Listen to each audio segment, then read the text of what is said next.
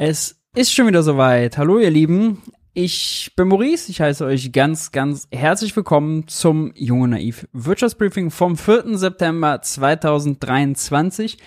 Wir befinden uns in der Woche vor der Haushaltswoche. Nächste Woche, beziehungsweise diese Woche besser gesagt, geht's im Bundestag nur um den Haushalt.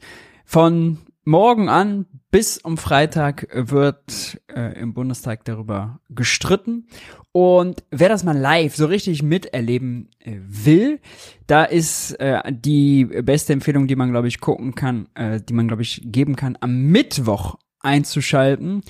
Am Mittwochmorgen ist nämlich äh, die sogenannte Elefantenrunde. Da sprechen dann die ganzen Fraktionsvorsitzenden und auch Olaf Scholz selber. Olaf Scholz, das wird äh, ganz lustig sein. Der wird natürlich dann im Bundestag, also wohl, kann man wohl annehmen, so auftreten. Unser Kanzler hat sich ja beim Joggen auf die Nase gelegt und äh, posiert jetzt mit Augenklappe. Allerdings ziemlich selbstspöttisch, nach dem Motto, wer den Schaden hat, braucht für den Sport nicht zu sorgen. Olaf Scholz hat neue Memes geboren. Das ist doch gut, hat das Internet wieder glücklich gemacht und versorgt. Neben dem all dem Spott geht's ihm aber scheinbar ganz gut, sieht schlimmer aus, als es ist. Nun ja, äh, das kann man sich dann auf jeden Fall am Mittwoch live ansehen. Wer ansonsten vorher natürlich schon up to date sein will, morgen ist es wieder soweit. Aufwachen Podcast ab 10 Uhr am morgigen Dienstag. Mittwoch kommt Maike Finnern zu Gast, Vorsitzende der Lehrergewerkschaft. Das wird extrem spannend. Äh, ab 16 Uhr ist sie zu Gast, denn also Thema Bildungssystem, da ist ja einiges im Argen.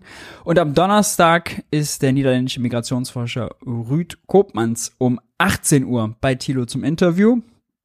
Es lohnt sich also einzuschalten und am nächsten Montag wird es auch hier wieder einen Gast geben, und zwar einen neuen Gast. Sie war schon mal bei Jung und Naiv. Helena Steinhaus wird zu Gast sein und mit uns die Woche einordnen. Es gibt also Sachen, auf die man sich freuen kann, ist ja auch positiv. Und positiv ist eigentlich auch die letzte Woche für die Ampel gestartet. Gehen wir mal rein in die Schlagzeilen der Woche, denn die Ampel hat wichtige Beschlüsse in Meseberg gefasst. Da haben sie sich eingeschlossen auf dem Schloss Meseberg und so ein paar Sachen vorangebracht. Ja, es ist keine Überraschung dabei gewesen, denn eigentlich war klar, dass alles kommen muss. Äh, und auch kommen wird. Also äh, das Wachstumschancengesetz, das ist noch ein kleines bisschen größer geworden, sieben Milliarden, äh, da haben sie noch mal ein bisschen was gemacht. Dann gab es ein Bürokratieabbaugesetz, 2,4 Milliarden schwer. Das hat vor allem unser Justizminister gewollt, ähm, von der FDP, Marco Buschmann. Was ich ein bisschen, also da sind jetzt 28 so Einzelmaßnahmen drin, der Erfüllungsaufwand soll 2, noch was Milliarden sein, sprich 2, noch was Milliarden weniger Bürokratielast für die Wirtschaft. Jetzt ist da aber sowas dabei, ne, wie kürzere Pflicht zur Aufbewahrung von Belegen. Wenn also jetzt Belege, die zum Beispiel handels- oder steuerrechtlich relevant sind, dann nur noch acht statt zehn Jahre aufbewahrt werden müssen, machen wir uns mal ehrlich. Also ist jetzt nicht der Bürokratieabbau, der Deutschland also die Last von den Schultern nimmt und für Wachstum sorgt. Ja, das fand ich ganz lustig, dass das als erstes eingefallen ist. Und unter Umständen ist das äh, sogar problematisch mit den Belegen, denn also wir wissen ja in Deutschland gerade die Betriebsprüfungen gerade bei großen Konzernen, gerade in Bayern, die kommen halt nicht so gerne und so häufig vorbei, die Betriebsprüfer. Und wenn die Belege dann schon weg sind, ja, und man könnte da doch nochmal was nachgucken, dann ist das mit den zwei Jahren auch, glaube ich, nicht immer ganz so günstig. Nun ja, äh, so sind da eben 28 so kleine Maßnahmen drin. Keine Granate dabei. Ja, das ist so viel kann man, glaube ich, dazu äh, sagen und das zusammenfassen. Ja, äh, und viel mehr ist äh, da erstmal in Schloss Meseberg ja auch gar nicht bei rumgekommen. Das Zukunftsfinanzierungsgesetz noch, das ist ein kleines bisschen was für Startups und für den Finanzmarkt. lohnt aus meiner Sicht auch nicht da tief reinzugehen. Interessanter ist, was nicht besprochen wurde, also die Fragen der Journalisten nach äh, der Abschlusspressekonferenz. Die schauen wir uns an, müssen wir uns noch ein bisschen gedulden, nehmen wir am Ende äh, mit. Kritik gab es auf jeden Fall für das Wachstumschancengesetz. Das ist ja das, was Lisa Paus, die Familienministerin, blockiert hatte.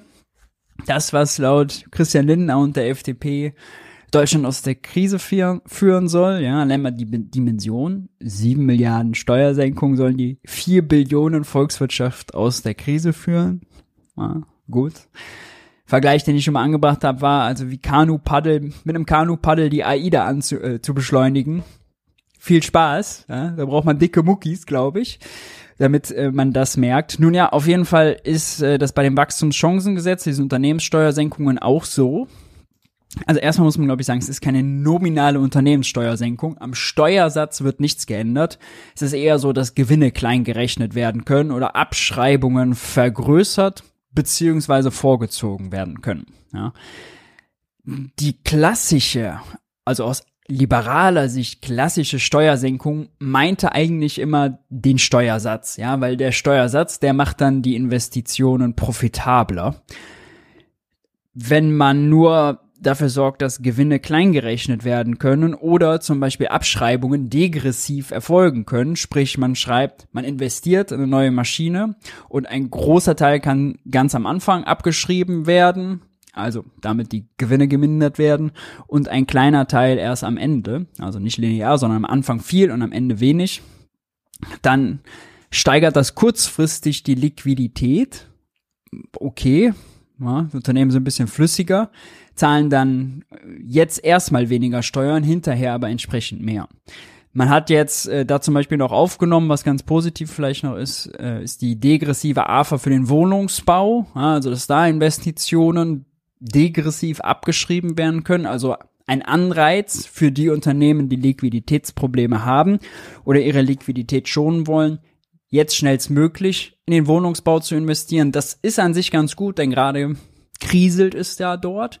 Aber ähm, ob das wirklich die Wohnungsbauunternehmen hinterm Ofen hervorlocken wird, mag ich noch zu bezweifeln, weil gestiegene Baukosten, gestiegene Zinsen, ah, und das äh, große Klagen sonst, ich weiß nicht, ob es damit getan ist. Wir werden sehen, ja, also wenn das wirkt, müssen ja die Auftragseingänge und so weiter alles hochgehen, das was gerade alles runtergeht wir werden es beobachten. Naja, was ich auf jeden Fall ähm, mit der Meldung hier sagen wollte, Städtetag gegen Pläne der Ampel, dass es beim Wachstumschancengesetz ja so ist, dass die Länder und die Kommunen mitfinanzieren müssen. Denn die Unternehmenssteuern in Deutschland, Gewerbesteuer, Körperschaftssteuer, die werden ja verteilt. Die Gewerbesteuer insbesondere fällt bei den Kommunen an. Da wird ein kleiner Teil über die Gewerbesteuerumlage noch nach oben auf Länder und Bund umverteilt aber das Groß fängt, äh, fällt wirklich in den Kommunen an. Und entsprechend haben die gesagt, ja, also wenn wir hier zwei Milliarden beisteuern müssen, wir brauchen gerade jeden Euro, um unsere Nahversorgung, unsere Daseinsvorsorge überhaupt irgendwie in Schuss zu halten, dann ist das nicht besonders gut. Ja? Also überhaupt von den sieben Milliarden trägt der Bund, glaube ich, zwei bis drei sind das ungefähr. Den Rest machen Länder und Kommunen. Das ist so ein bisschen so, ja, Christian Lindner hat äh, ein Drei-Gänge-Menü bestellt gegessen und die Rechnung dann äh, bei den Nachbarn am Tisch liegen lassen. Ja, das ist so ein bisschen die Logik. Er selber brüstet sich natürlich dafür, aber an seinem Bundeshaushalt läuft das überwiegend vorbei. Ist eine ziemlich bequeme Situation für ihn. Dann gibt's noch eine gute Meldung vom 49-Euro-Ticket. Äh, 5% die, äh, die Zahl der Nutzerinnen und Nutzer ist mal wieder gestiegen. Jetzt auf rund 10 Millionen Fahrgäste im Juli und August. Gut. Und nach Analyse der Daten, gab einen Bericht im Juli, sind 5% aller Fahrten mit dem Deutschland-Ticket jene gewesen, die sonst mit dem Auto unternommen äh, geworden wären. Und das ist ja gut, ja. Also heißt, in fünf Prozent der Fälle wurde das Auto ersetzen. Das ist ja genau das, was man auch erreichen will. Neben mehr Mobilität auch mit öffentlichem Nahverkehr dafür zu sorgen, dass der motorisierte Individualverkehr alleine sich in die Blechbüchse zu setzen ersetzt wird. Ja, ähm, von daher, das ist eine ganz gute Meldung. Beim Deutschland-Ticket beziehungsweise 49 Euro Ticket, wie unser Finanzminister uns immer ganz penibel darauf hinweist. Ja. Das heißt ja, Deutschland-Ticket nicht 49 Euro, ist ja nicht an Preis gebunden, damit die es irgendwann erhöhen können. Gibt's auch schlechte Nachrichten, denn unser Verkehrsminister Volker Wissing, FDP, schließt weitere Zuschüsse für das Deutschland-Ticket aus. Derzeit teilen sich Bund und Länder die Kosten für das Deutschland-Ticket. Bis 25 ist das geklärt. Danach wird es aber wohl teurer werden und dann will Volker Wissing nicht mehr Geld dazu geben. Stattdessen hat er die Länder zum Sparen aufgefordert bei den Verkehrsverbünden.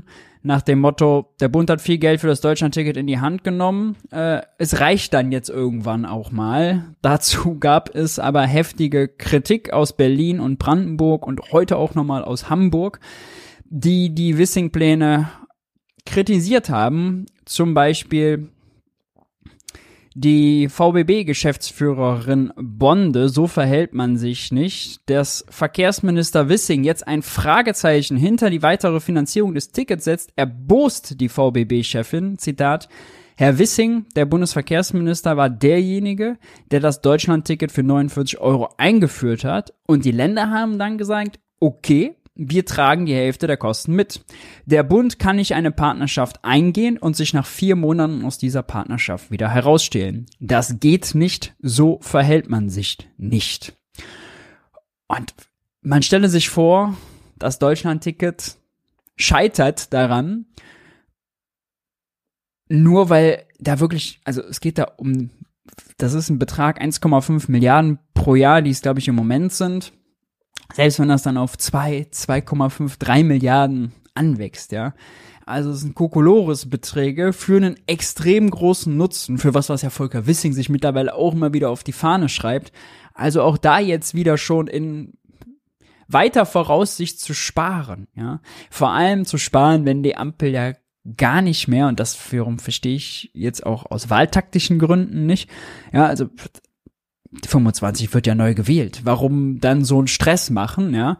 Ähm, kann man doch einfach zusagen, das zu finanzieren. Und es wäre auch nur sinnvoll, das zu finanzieren. Ja, also jetzt diesen Stress hier aufzumachen. Und man weiß ja noch, die Einführung des Deutschlandtickets, das war ja auch so ein langes Bohai, gezogen wie ein Kaugummi.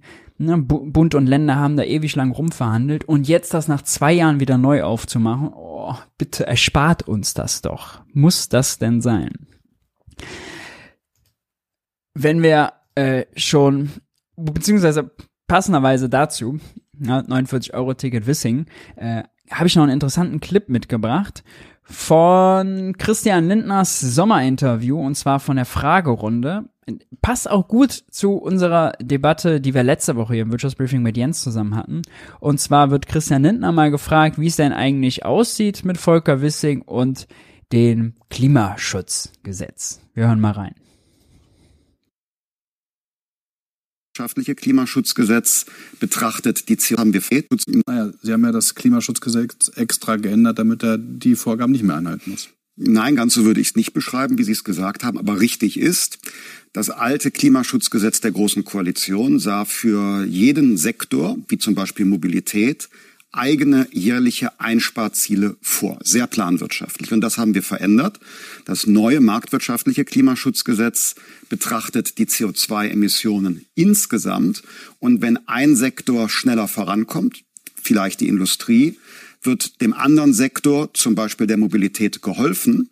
Denn wir dürfen nicht verkennen, dass bei der Mobilität es ja, ich sage mal, Trägheiten gibt. Das heißt, äh, wir haben eine Fahrzeugflotte von Millionen Fahrzeugen, die nicht von jetzt aus auf gleich ausgetauscht werden können. Und deshalb haben wir uns für diesen neuen Zugang äh, entschieden und das Gesetz äh, besser gemacht. Aber, Aber die Klimaziele insgesamt die Klimaziele insgesamt 2045 Klimaneutralität wollen und werden wir erreichen.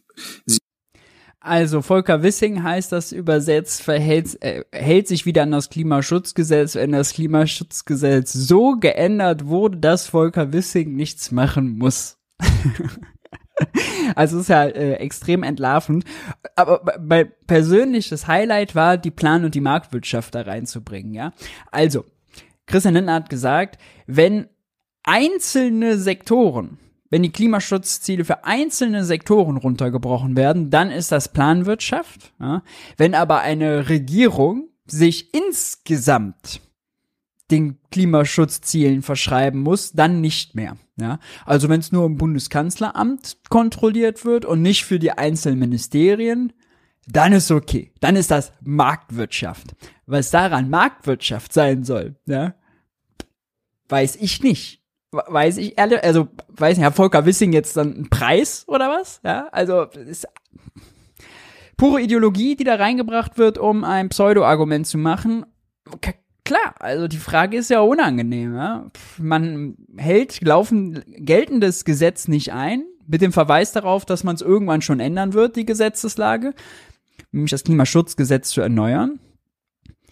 Aber erstmal bricht man es ja gerade, ja. Man legt auch keinen Sofortbericht vor. So, so als würde man, wir hatten es letzte Woche mit Jens auch schon, so als würde man sagen, alles klar, wir brechen gerade die Schuldenbremse, aber ist nicht schlimm, denn wir passen die eh bald an, ja. Das würde Christian Lindner niemals sagen. Da würde er immer, er erklärt uns ja jedes Mal, nein, nein, die Schuldenbremse, das hat Verfassungsrang, ja. Also ist auch ökonomisch Gebot der ökonomischen Vernunft, aber wir halten die allein schon ein, weil das ist Verfassungsrang, ja. Ich mache mir die Welt, wie sie mir gefällt, ist das. Und ähnlich so, ich mache mir die Welt, wie sie mir gefällt, schon beim Thema Auto sind, äh, klang es auch beim BMW-Chef Oliver Zipse. Der hat sich zuletzt jetzt zum Verbrenner aus nochmal geäußert. Und zwar so auch, dass man die Stirn in Falten legen muss.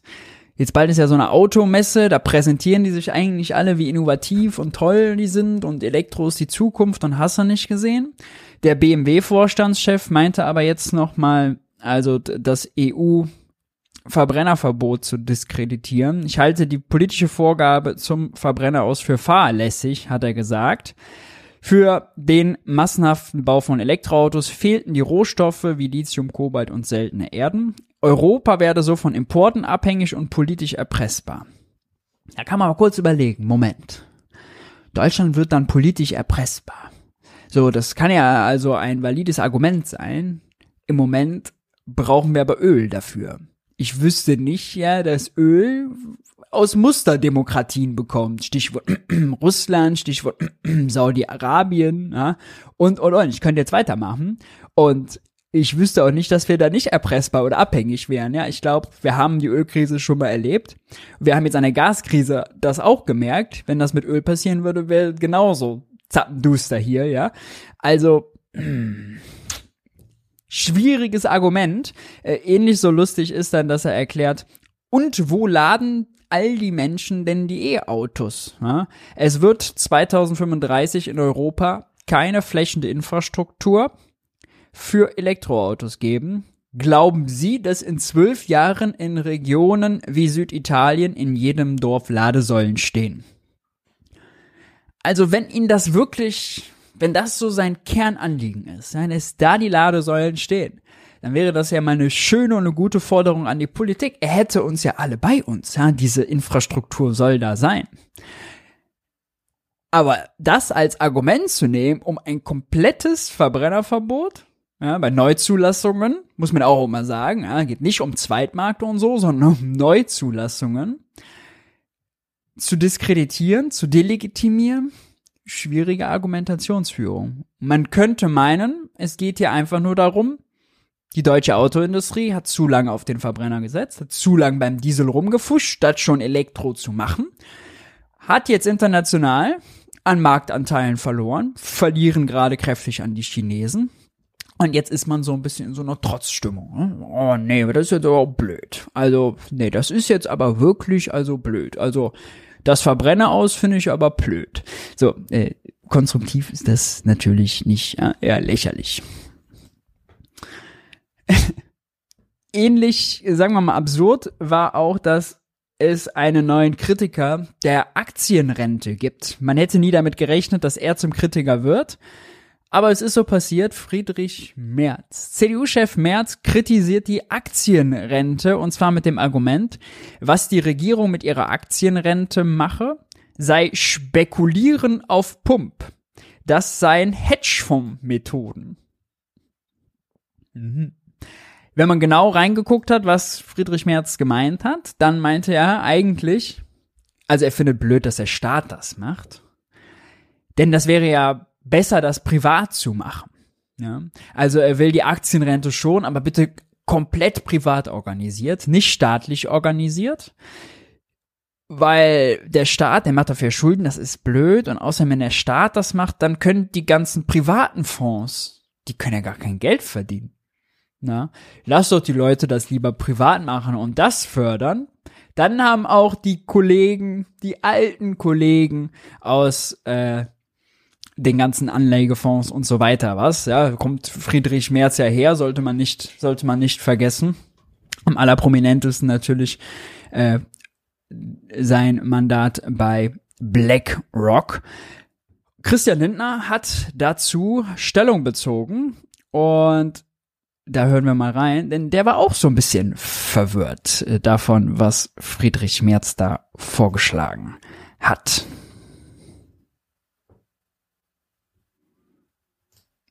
Sup.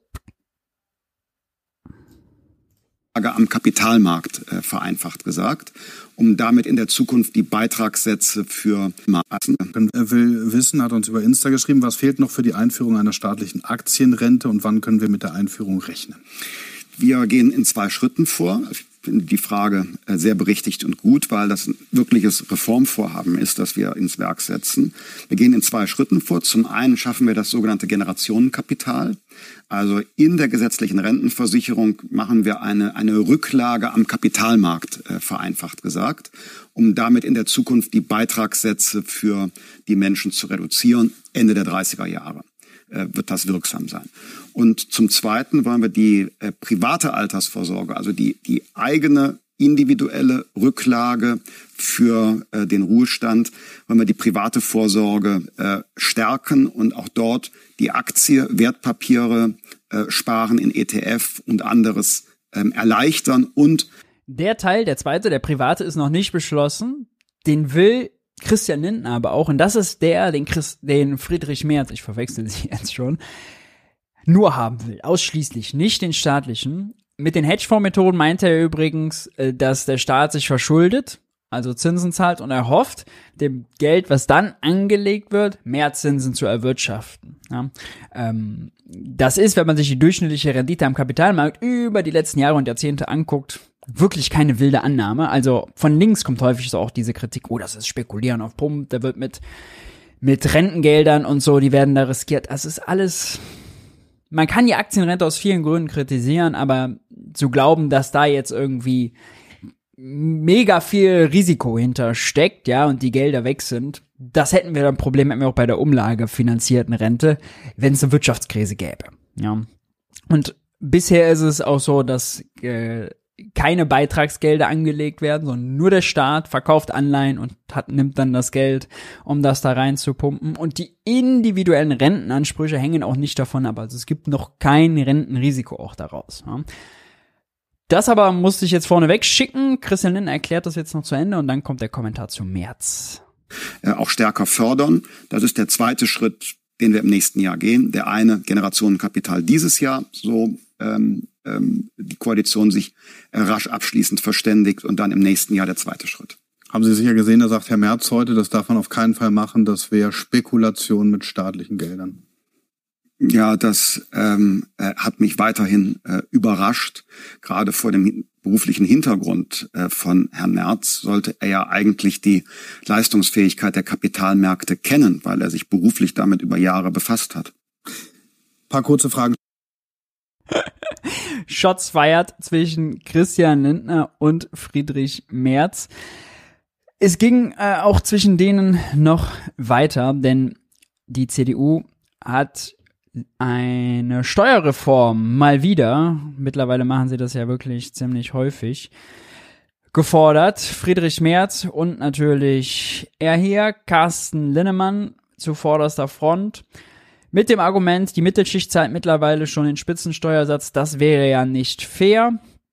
Äh, der Spitzensteuersatz, so der Vorschlag, ist jetzt schon mehrmals so in der Form gemacht worden.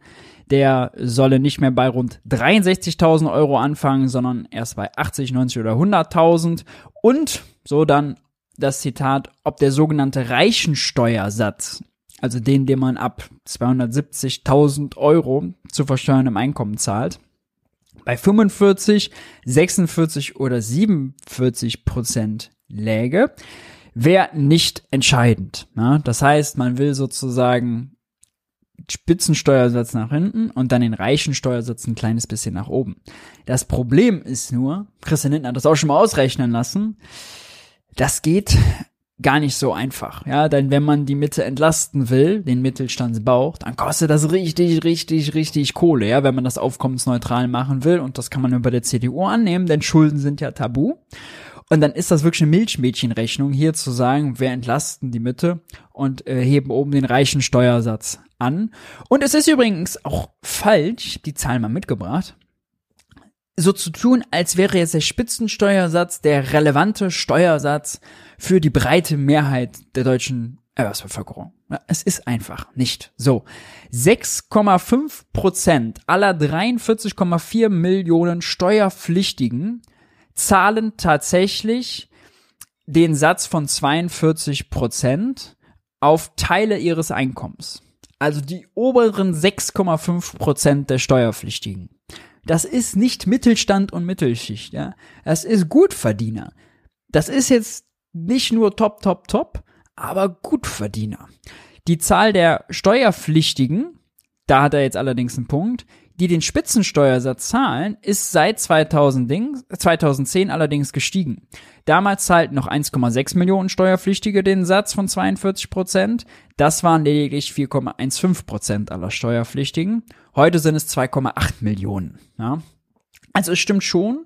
Spitzensteuersatz hat man lange nichts gemacht. Leute verdienen mehr, jetzt zahlen immer mehr Leute den Spitzensteuersatz, aber immer noch nur 6,5 Prozent aller 43,4 Millionen Steuerpflichtigen. So zu tun, als wäre das hier der Mittelstand, das ist äh, nicht richtig. Und Christian Lindner wurde dazu im Sommerinterview gefragt, musste auch dazu Stellung beziehen und das hat er gemacht und wir hören es uns mal an wissen Sie, Herr Lindner, dass Ihnen sehr gefährlich werden kann als FDP, denn äh, die greifen Sie jetzt frontal auf dem Feld der Wirtschaftskompetenz an. Friedrich Merz schlägt heute vor, ähm, was äh, Spahn äh, schon äh, früher im Jahr mal gesagt hat, nämlich die Eintrittsgrenze für den Spitzensteuersatz zu verschieben mhm. und dafür Spitzensteuer zu erhöhen. Das würde den Mittelstand entlasten. Mhm. Gute Idee? Nein, die Einkommensteuer ist ja die betriebliche Steuer für viele zum Beispiel Handwerksbetriebe und die Rechnung von Herrn Merz geht nicht auf. Wenn man den Mittelstandsbauch, also den Steuersatz für die Bezieher kleinerer und mittlerer Einkommen, wenn man den abflacht und das gegenfinanziert über den Spitzensteuersatz, dann kann ich ganz nüchtern die Zahlen nennen. Der neue Spitzensteuersatz würde beginnen ab 80.000 Euro Einkommen. Er müsste aber betragen 57 Prozent. Und das wäre wirklich ähm, eine Strangulierung unserer wirtschaftlichen Entwicklung. Und im Übrigen wäre es auch ungerecht. Mehr abgeben müssen von dem, was man erarbeitet, an den Staat, als man behalten darf, hat nichts mit sozialer Marktwirtschaft zu tun. Und äh, deshalb nehme ich den, den Angriff aus der Union, äh, jetzt Steuern erhöhen zu wollen, den nehme ich äh, relativ gelassen. Das können die Bürgerinnen und Bürger selber beurteilen. Ich jedenfalls halte daran fest. Jetzt als letzter dass wir in Deutschland eher die Belastung reduzieren als erhöhen müssen. Und deshalb ist die Alternative, März will höheren Steuersatz, Bundesregierung will Wachstumschancengesetz mit Entlastung. Herr Lindner, wir dass Christian Lindner nicht nur und die Ampel nicht nur Entlastungen bringt, sondern bald auch wieder belastet, zum Beispiel in der Gastro oder auch bei Gas und Fernwärme, dazu kommen wir gleich. Die Rechnung, die Christian Lindner macht und die anbietet, ist richtig. Ja, wenn man die breite Mehrheit kann man sich auch vorstellen. Ja, wenn man viele Millionen entlasten will, dann muss man eben bei denen, die Topverdiener sind, die paar Prozent da oben, schon deutlich mehr belasten. Stimmt. Deswegen Milchmädchenrechnung von Friedrich Merz und der CDU. Aber Christian Lindner macht sich ja auch, also relativ bequem, wenn man äh, ihm da mal so zuhört und sagt, soziale Marktwirtschaft wäre nur, wenn der Steuersatz unter 50 Prozent liegt. Erstmal ist es ja so, wenn der Steuersatz über 50 Prozent liegt oder selbst der Spitzensteuersatz von 42 Prozent bedeutet ja nicht, dass dass, dass das der Durchschnittssteuersatz ist, ja, dass man auf sein gesamtes Einkommen diese 42 oder dann 57 Prozent zahlen würde, sondern erst ab dieser Grenze. Er hat die 80.000 Euro genannt, im Moment liegt die knapp über 60.000. Erst ab jedem Euro darüber zahlt man den. Ja, wer heute zum Beispiel 65.000 Euro zu versteuerndes Einkommen hat, der zahlt so gerade mit ein paar tausend Euro Spitzensteuersatz, aber mit dem gesamten Einkommen darunter ja viel geringere Steuersätze und hat deswegen Durchschnittssteuersatz von weniger als 30 Prozent noch, glaube ich. Ja. Ähm, und nicht eben einen Durchschnittssteuersatz von 42 Prozent. Das ist das Erste, was man bedenken muss. Das ist leider für die Debatten immer unsäglich, weil es wäre besser, wenn wir immer über Durchschnittssteuersätze sprechen, als über Spitzensteuersätze. Die sagen einfach viel mehr aus. Tja, kriegt man nicht rein und ist, glaube ich, auch kompliziert zu denken. Aber egal. Das zweite ist, Christian Lentner sagt, wenn der Spitzensteuersatz höher ist, dann wäre das nicht mehr soziale Marktwirtschaft. Das bedeutet natürlich im Umkehrschluss, dass wir in vielen Zeiten nach dem Zweiten Weltkrieg und zuletzt unter Helmut Kohl in den 90ern dass wir da keine soziale Marktwirtschaft hatten. Denn da war der Spitzensteuersatz über 50 Prozent. 53 Prozent Spitzensteuersatz. Ja. Das war dann keine soziale Marktwirtschaft mehr. Hab ich so auch noch nie sonst gehört von der FDP. Ja, ich wusste auch nicht, dass sie es damals irgendwie so hart angeklagt haben, so nach dem Motto, wir wollen zurück in die soziale Marktwirtschaft. Klar, die wollten immer schon Steuern senken. Aber das ist natürlich hier eine rhetorische Finte aller Lindner. Wenn wir schon bei dem ganzen Thema Steuern und Verteilung sind, er hat auch noch eine interessante Schnellfrage gestellt bekommen. Dazu, wann man denn eigentlich also genug Geld hat. Und die Antwort ist ganz interessant. Schnellfragerunde. Ja. Eine Steuer, die sofort abgeschafft gehört. Der Solidaritätszuschlag. Den Solidaritätszuschlag äh, zahlen übrigens nur noch die obersten 10 Prozent dazu kommt ein bisschen noch mit Körperschaftssteuer, kann es auch jemand sein, der da nicht zugehört, aber man kann sagen, die obersten 10 Prozent und 60 Prozent davon die obersten 1 Prozent. Ja, also ist wirklich, Solidaritätszuschlag ist nun auch für Unternehmen und Top-Einkommen, dass er den, dass der als erstes einfällt, den zu streichen, ist nicht Mittelschicht, ist Entlastung für ganz oben. Wo beginnt für Sie Reichtum in Deutschland? Ab dem Zeitpunkt, wo äh, man die Sorgen der Mehrheitsbevölkerung nicht mehr teilt oder nachvollziehen kann. Da beginnt Reichtum, ja, wenn man die Sorgen der Mehrheitsbevölkerung nicht mehr nachvollziehen kann. Thilo hatte während der Sommerpause von mir, als ich also äh, mich fleißig äh, gesonnt und erholt habe, die Soziologin Andrea Maurer zu Gast bei sich. Das Interview geht fast vier Stunden, ist sehr interessant. Ähm, ihr Schwerpunkt ist vor allem äh, Max Weber, Bildungssystem, vor allem das Universitäre und eben Kapitalismus mit so einem Wirtschaftssystem. In dem Ausschnitt, den ich mal mitgebracht habe, ist jetzt kleiner Exkurs, geht es aber um Vermögensungleichheit. Passt also genau in das rein. Ja, Lindner sagt, wenn man die Sorgen, Nöte der Mehrheitsbevölkerung nicht mehr nachvollziehen kann, das ist die eine Seite. Die andere Seite ist aber natürlich das Reichtum auch Macht bedeutet und politischen Einfluss. Und das sagt Andrea Maurer einem kleinen Exkurs zu Max Weber dazu. Wir lauschen mal. Ich glaube, eher sein Thema. Aber der Stand heute, der wissenschaftliche oder der geisteswissenschaftliche Stand heute ist ja äh, diese extreme Ungleichheit in unserem Land, in vielen Ländern, äh, ist demokratiegefährdend. Ich meine, mhm. mittlerweile haben zwei Männer mehr Vermögen, Privatvermögen in Deutschland als 42 Millionen Deutsche. Mhm. Äh, das meiste Vermögen wird heutzutage vererbt. Ja. Also mhm. ich habe Glück gehabt in der Geburtenlotterie und äh, das äh, darum werde ich vermögend und nicht, weil ich das hart erarbeitet habe. Ja. Ne? Da sind wir wieder bei der mhm. protestantischen mhm. Arbeitsethik. Ja. Äh, wie würde er denn damit umgehen? Was wären denn die Antworten laut Max Weber? Also diese ganz extreme Ungleichheitsverteilung, so diese äh, äh großen Tech-Firmen und diese 0,2 Prozent, die dann, glaube ich, inzwischen 80 Prozent oder so. Mhm. Ich weiß gar nicht, ob er das so thematisieren könnte. Ähm, das würde ja nicht zur protestantischen Arbeitsethik passen. Also was man mit seinem Denken schon äh, äh sich fragen kann, ist, wer geht eigentlich in die Politik? Und er kommt ja aus einer Phase, das muss man jetzt so sagen, er hat ja noch erlebt, als Politik vor allem von Honoratioren gemacht wurde. Das waren reiche Bürgerliche, die gar keiner Erwerbsarbeit nachgehen mussten. Das war das, was Weber noch kannte, ja. Mhm. Also Politik. Ähm, von daher hat ihn eher die Frage umgetrieben, wie kann es in modernen Demokratien gelingen, dass es Menschen gibt, die die Politik zum Beruf machen? Und damit hat er zwei Fragen im Blick, nämlich das eine, wie können die daraus ihren Lebensunterhalt finanzieren? Das war eher so seins. Und das andere war, wo kommt die Leidenschaft her, die Berufung? Also das Thema, was du jetzt ansprichst, also ähm, könnte es sein, dass zunehmend Personen, äh, die über sehr viel Geld verfügen, in die Politik gehen und dadurch Demokratie aushöhlen? Ich glaube, das war ihm als Thema gar nicht offensichtlich. Ja, aber unsere Superreichen müssen doch gar nicht in die Politik gehen. Ja, müssen sie nicht. Die Tun sie aber die, manchmal. Die und gehen sie auch gar nicht. Ne? Also manchmal wird ja auch über Nebenverdienst von Bundestagsabgeordneten oder so geredet. Und ja, ich glaube, der Topverdienst äh, ist Markus Herbrand, finanzpolitischer Sprecher der FDP.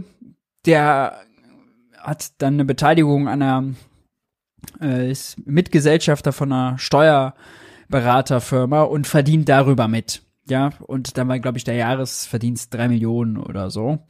Ähm, aber jetzt so Mega-Reiche oder so, ja, die sind da nicht, ja, die sind eher in Medien oder so eingekauft. Beispiel Springer. Oder äh, natürlich zwei andere Beispiele, Schwarzgruppe, ja, Lidl, äh, Inhaber oder jetzt hier die Gebrüder Albrecht, ja, die sind total im Hintergrund, ja, und wirken da gar nicht so besonders öffentlich oder politisch mit. Kühne ist jetzt natürlich noch äh, ein anderes Beispiel von einem Superreichen. Der ist schon also omnipräsent und mischt sich ein. Aber sonst hat man jetzt nicht so, dass wirklich die Schwerreichen sich das antun, selber in die Politik zu gehen und Politik zu machen, eher zu beeinflussen. Doch so schon mal. Ja gut, in Amerika mittlerweile. Mhm, genau. Ja. Gut, aber da schafft es ja Michael Bloomberg als Superreiche trotzdem nicht gewählt zu werden, mhm. aber trotzdem werden seine Interessen ja trotzdem umgesetzt. Da gibt es ja auch schon äh, Studien von amerikanischen deutschen Universitäten, wo sagt, okay, je reicher du bist, desto wahrscheinlicher ist es, dass in einer Demokratie deine, deine, ähm, deine Wünsche, deine ähm, das umgesetzt ist, was du willst. Mhm. Ja. Ähm, oder auch in Deutschland, ich meine jetzt irgendwie, keine Ahnung, hier Kühne, einer, einer der Milliardäre, oder hier Herr Schwarz, äh, dem Lidl gehört und so weiter, das sind ja die beiden reichsten, mhm. reichsten Deutschen, mhm. die mehr mhm. Vermögen haben als die unteren 42 Millionen. Mhm. Die müssen ja gar nicht in die Politik gehen so und sich wählen lassen. Ja. Mhm. Die müssen ja nur dafür sorgen, dass es keine Vermögensteuer gibt. Mhm. Dass die Erbschaftssteuer nicht angehoben wird. Ja, ja, es ist erstaunlich, also diese Frage der Erbschaftssteuer und auch von, von Vermögenssteuern, da fällt mir auch immer auf, das sind so in der politischen Arenen Themen, die nicht wirklich richtig Begeisterung hervorrufen. Obwohl ich, ich würde deine Einschätzung da so verteilen, das ist jetzt gar nicht Weber, sondern mhm. einfach eine politische Einschätzung. Äh, das ist natürlich, also Vererben und Erben ist der Treiber für soziale Ungleichheit. Es sind gar nicht so sehr unterschiedliche Löhne. Es ist tatsächlich das Vererben und dann kann man nochmal unterscheiden. Also wir bei Reichtum, es gibt Vermögensreichtum und es gibt Einkommensreichtum und tatsächlich äh, es, es ist das Vererben von Vermögen. Und äh, ich halte das und da können wir nochmal an vorhin anknüpfen. Das ist natürlich eine Frage, welche Gerechtigkeitsurteile trifft da eine Gesellschaft? In USA ist es ganz klar, da und das ist nochmal ein extrem wichtiger Punkt. Einkommensungleichheit und Vermögensungleichheit sind völlig unterschiedlich ausgeprägt, auch in Deutschland völlig unterschiedlich ausgeprägt.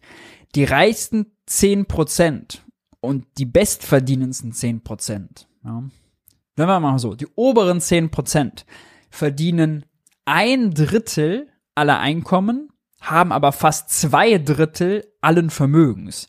Die obersten 1% verdienen 10% aller Einkommen, aber haben ein Drittel aller Vermögen. Ja? Also Vermögen ist viel, viel, viel, viel konzentrierter als Einkommen. ist, glaube ich, immer noch so diese, dieses individuelle Leistungsstreben. Und jemand hat das erreicht und damit hat er das Recht, es weiterzugeben. Das würde ich sagen, bröckelt hier ein bisschen, aber wir haben keine Gegendiskussion. Also ich kenne wenig Debatten darüber, was eigentlich Vererben meint ein bisschen so die, die Erben selber fangen ja an, also die, die wirklich sehr viel erben, fangen ja an, drüber nachzudenken, will ich besteuert werden. Ähm, wir hatten Marlene Engelhorn vor einer Weile hier, mhm. die Österreicherin, vielleicht kennst du die. Mhm.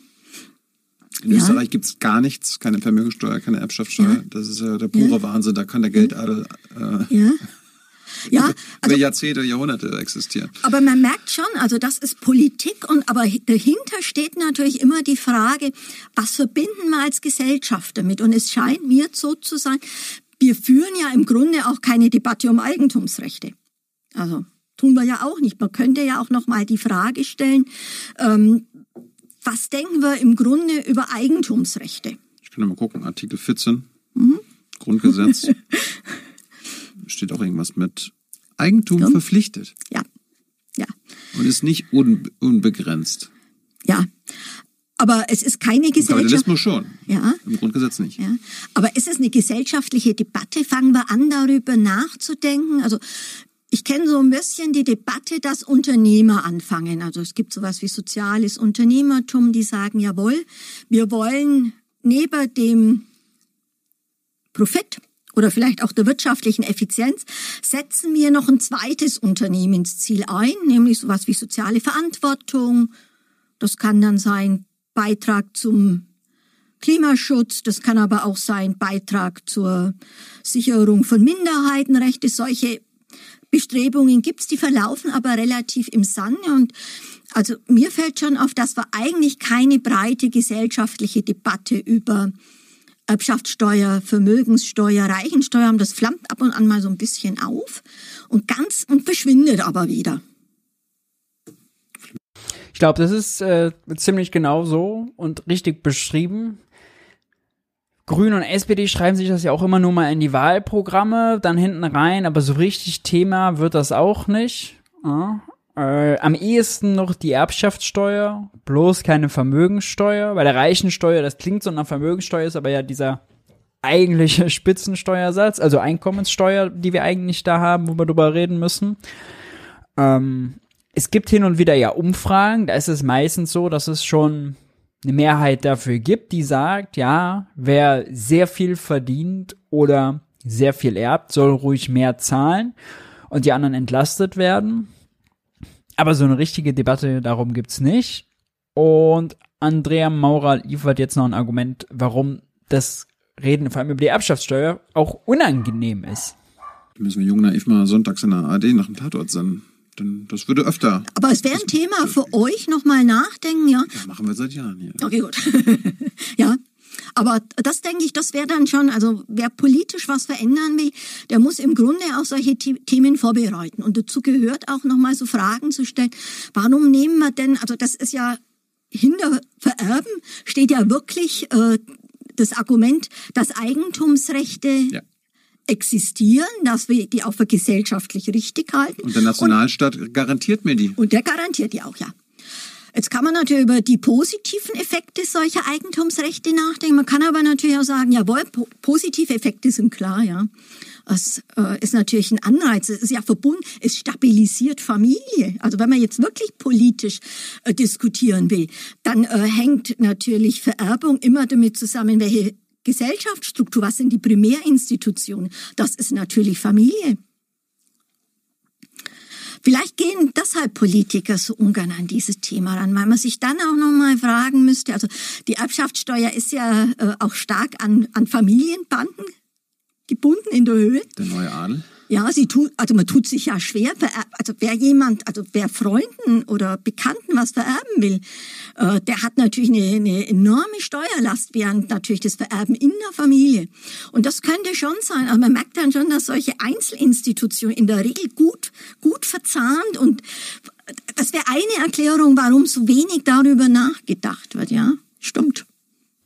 Und das merkt man immer, wenn die CDU insbesondere über die Erbschaftssteuer spricht, da kommt immer die Familienbetriebe sehr häufig zum Beispiel, ja, oder auch das Leistungsprinzip. Leistung, die sich innerhalb einer Familie lohnen muss, ja.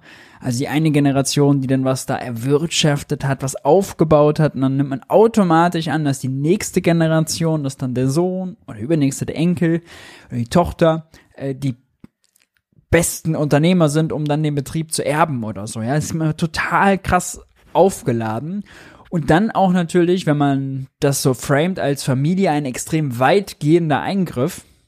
So, da greift jemand in unsere Familie, in unsere Institution Familie, so auch geschützter Bereich nach außen irgendwie ein. Also hat mich schon sehr interessanter Gedanke, ähm, hat mich schon abgeholt und überzeugt.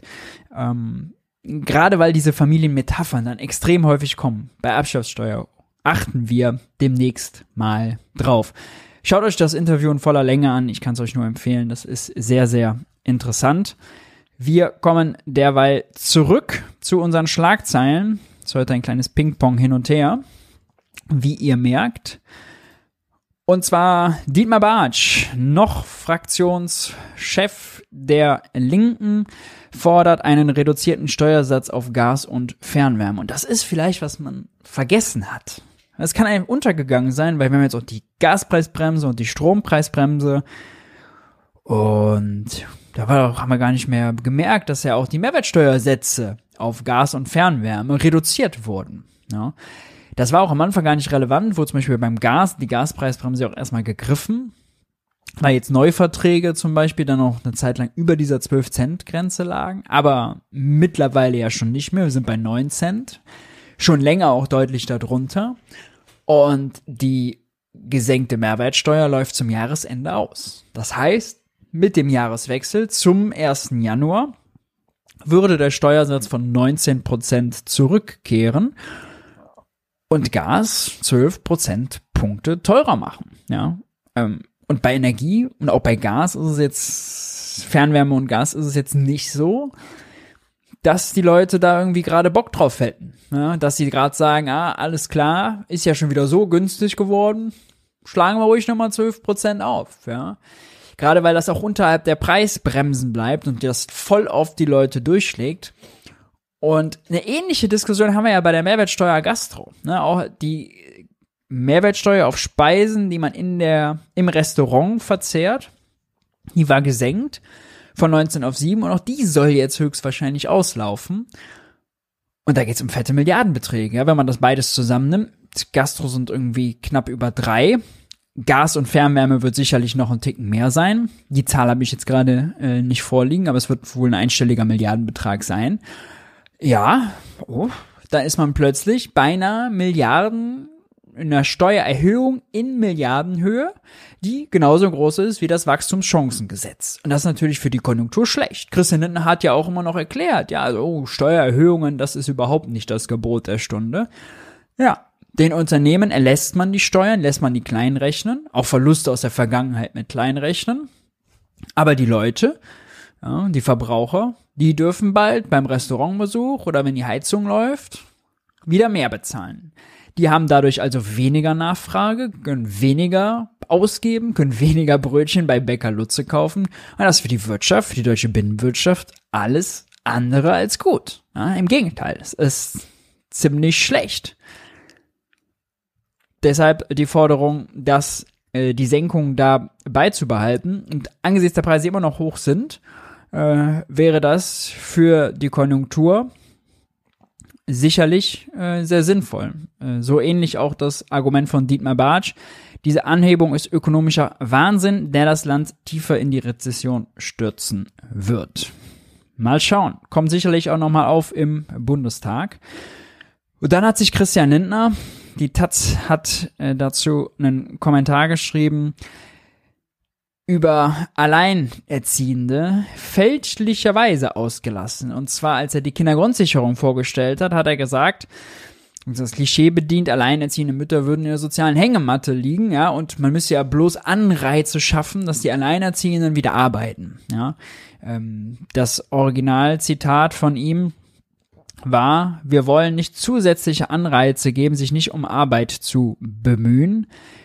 Ähm, genau, und Ausgangspunkt war die, Zitat, beklagenswerte Tatsache, dass die Erwerbsbeteiligung von Alleinerziehenden im vergangenen Jahrzehnt trotz des Ausbaus der Kinderbetreuungsstruktur zurückgegangen ist. Sprich, weniger Alleinerziehende gehen arbeiten, ja, platt gesagt. Und der Faktencheck, der hält das nicht stand. Ja, die Erwerbs äh, der Erwerbstätigenquote unter Alleinerziehenden, die ist gestiegen und zwar ziemlich deutlich gestiegen. Entsprechend gab es einen offenen Brief vom Verband der Alleinerziehenden und der Stiftung Alltagsheldinnen, die genau darauf hingewiesen haben und Christian Lindner wurde darauf angesprochen im Sommerinterview. Wir hören es uns mal an.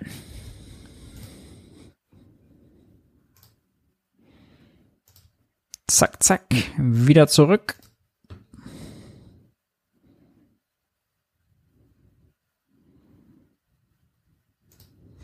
Zuletzt gehört auch mehr Kontrolle bei der Migration dazu.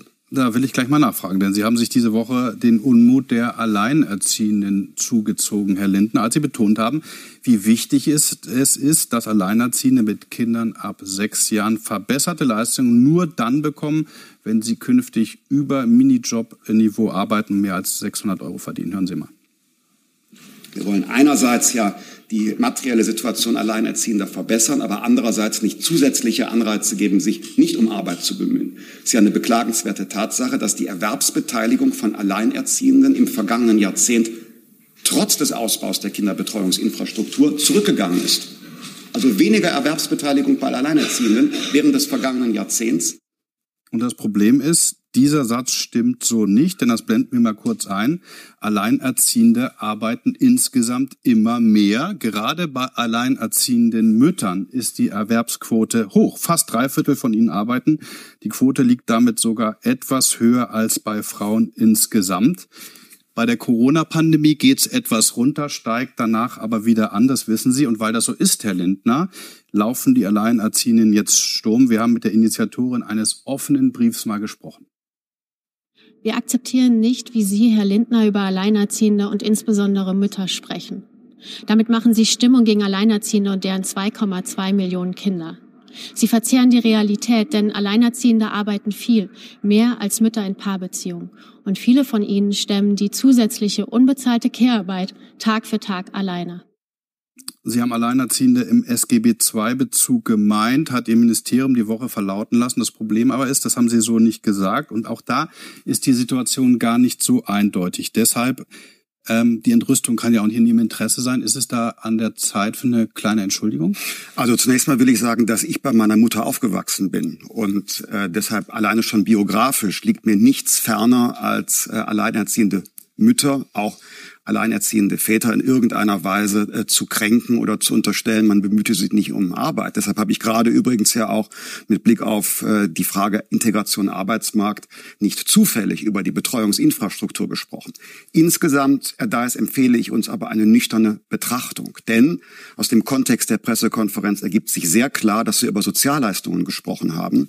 Und bei Alleinerziehenden in Bezug von SGB II da sind die Zahlen leider so wie ich es dargestellt habe. Und deshalb, ich empfehle uns etwas mehr Nüchternheit und übrigens vielleicht auch ein gewisses Wohlwollen, nämlich erstmal zu prüfen, was könnte jemand gemeint haben, bevor danach schon auf den Alarm gedrückt wird. Auch beim SGB II ist es so, da lassen Sie eine große Gruppe außen vor, die Kinderzuschlagsempfänger, also Alleinerziehende, die arbeiten, aber wenig verdienen und deshalb einen Zuschlag bekommen.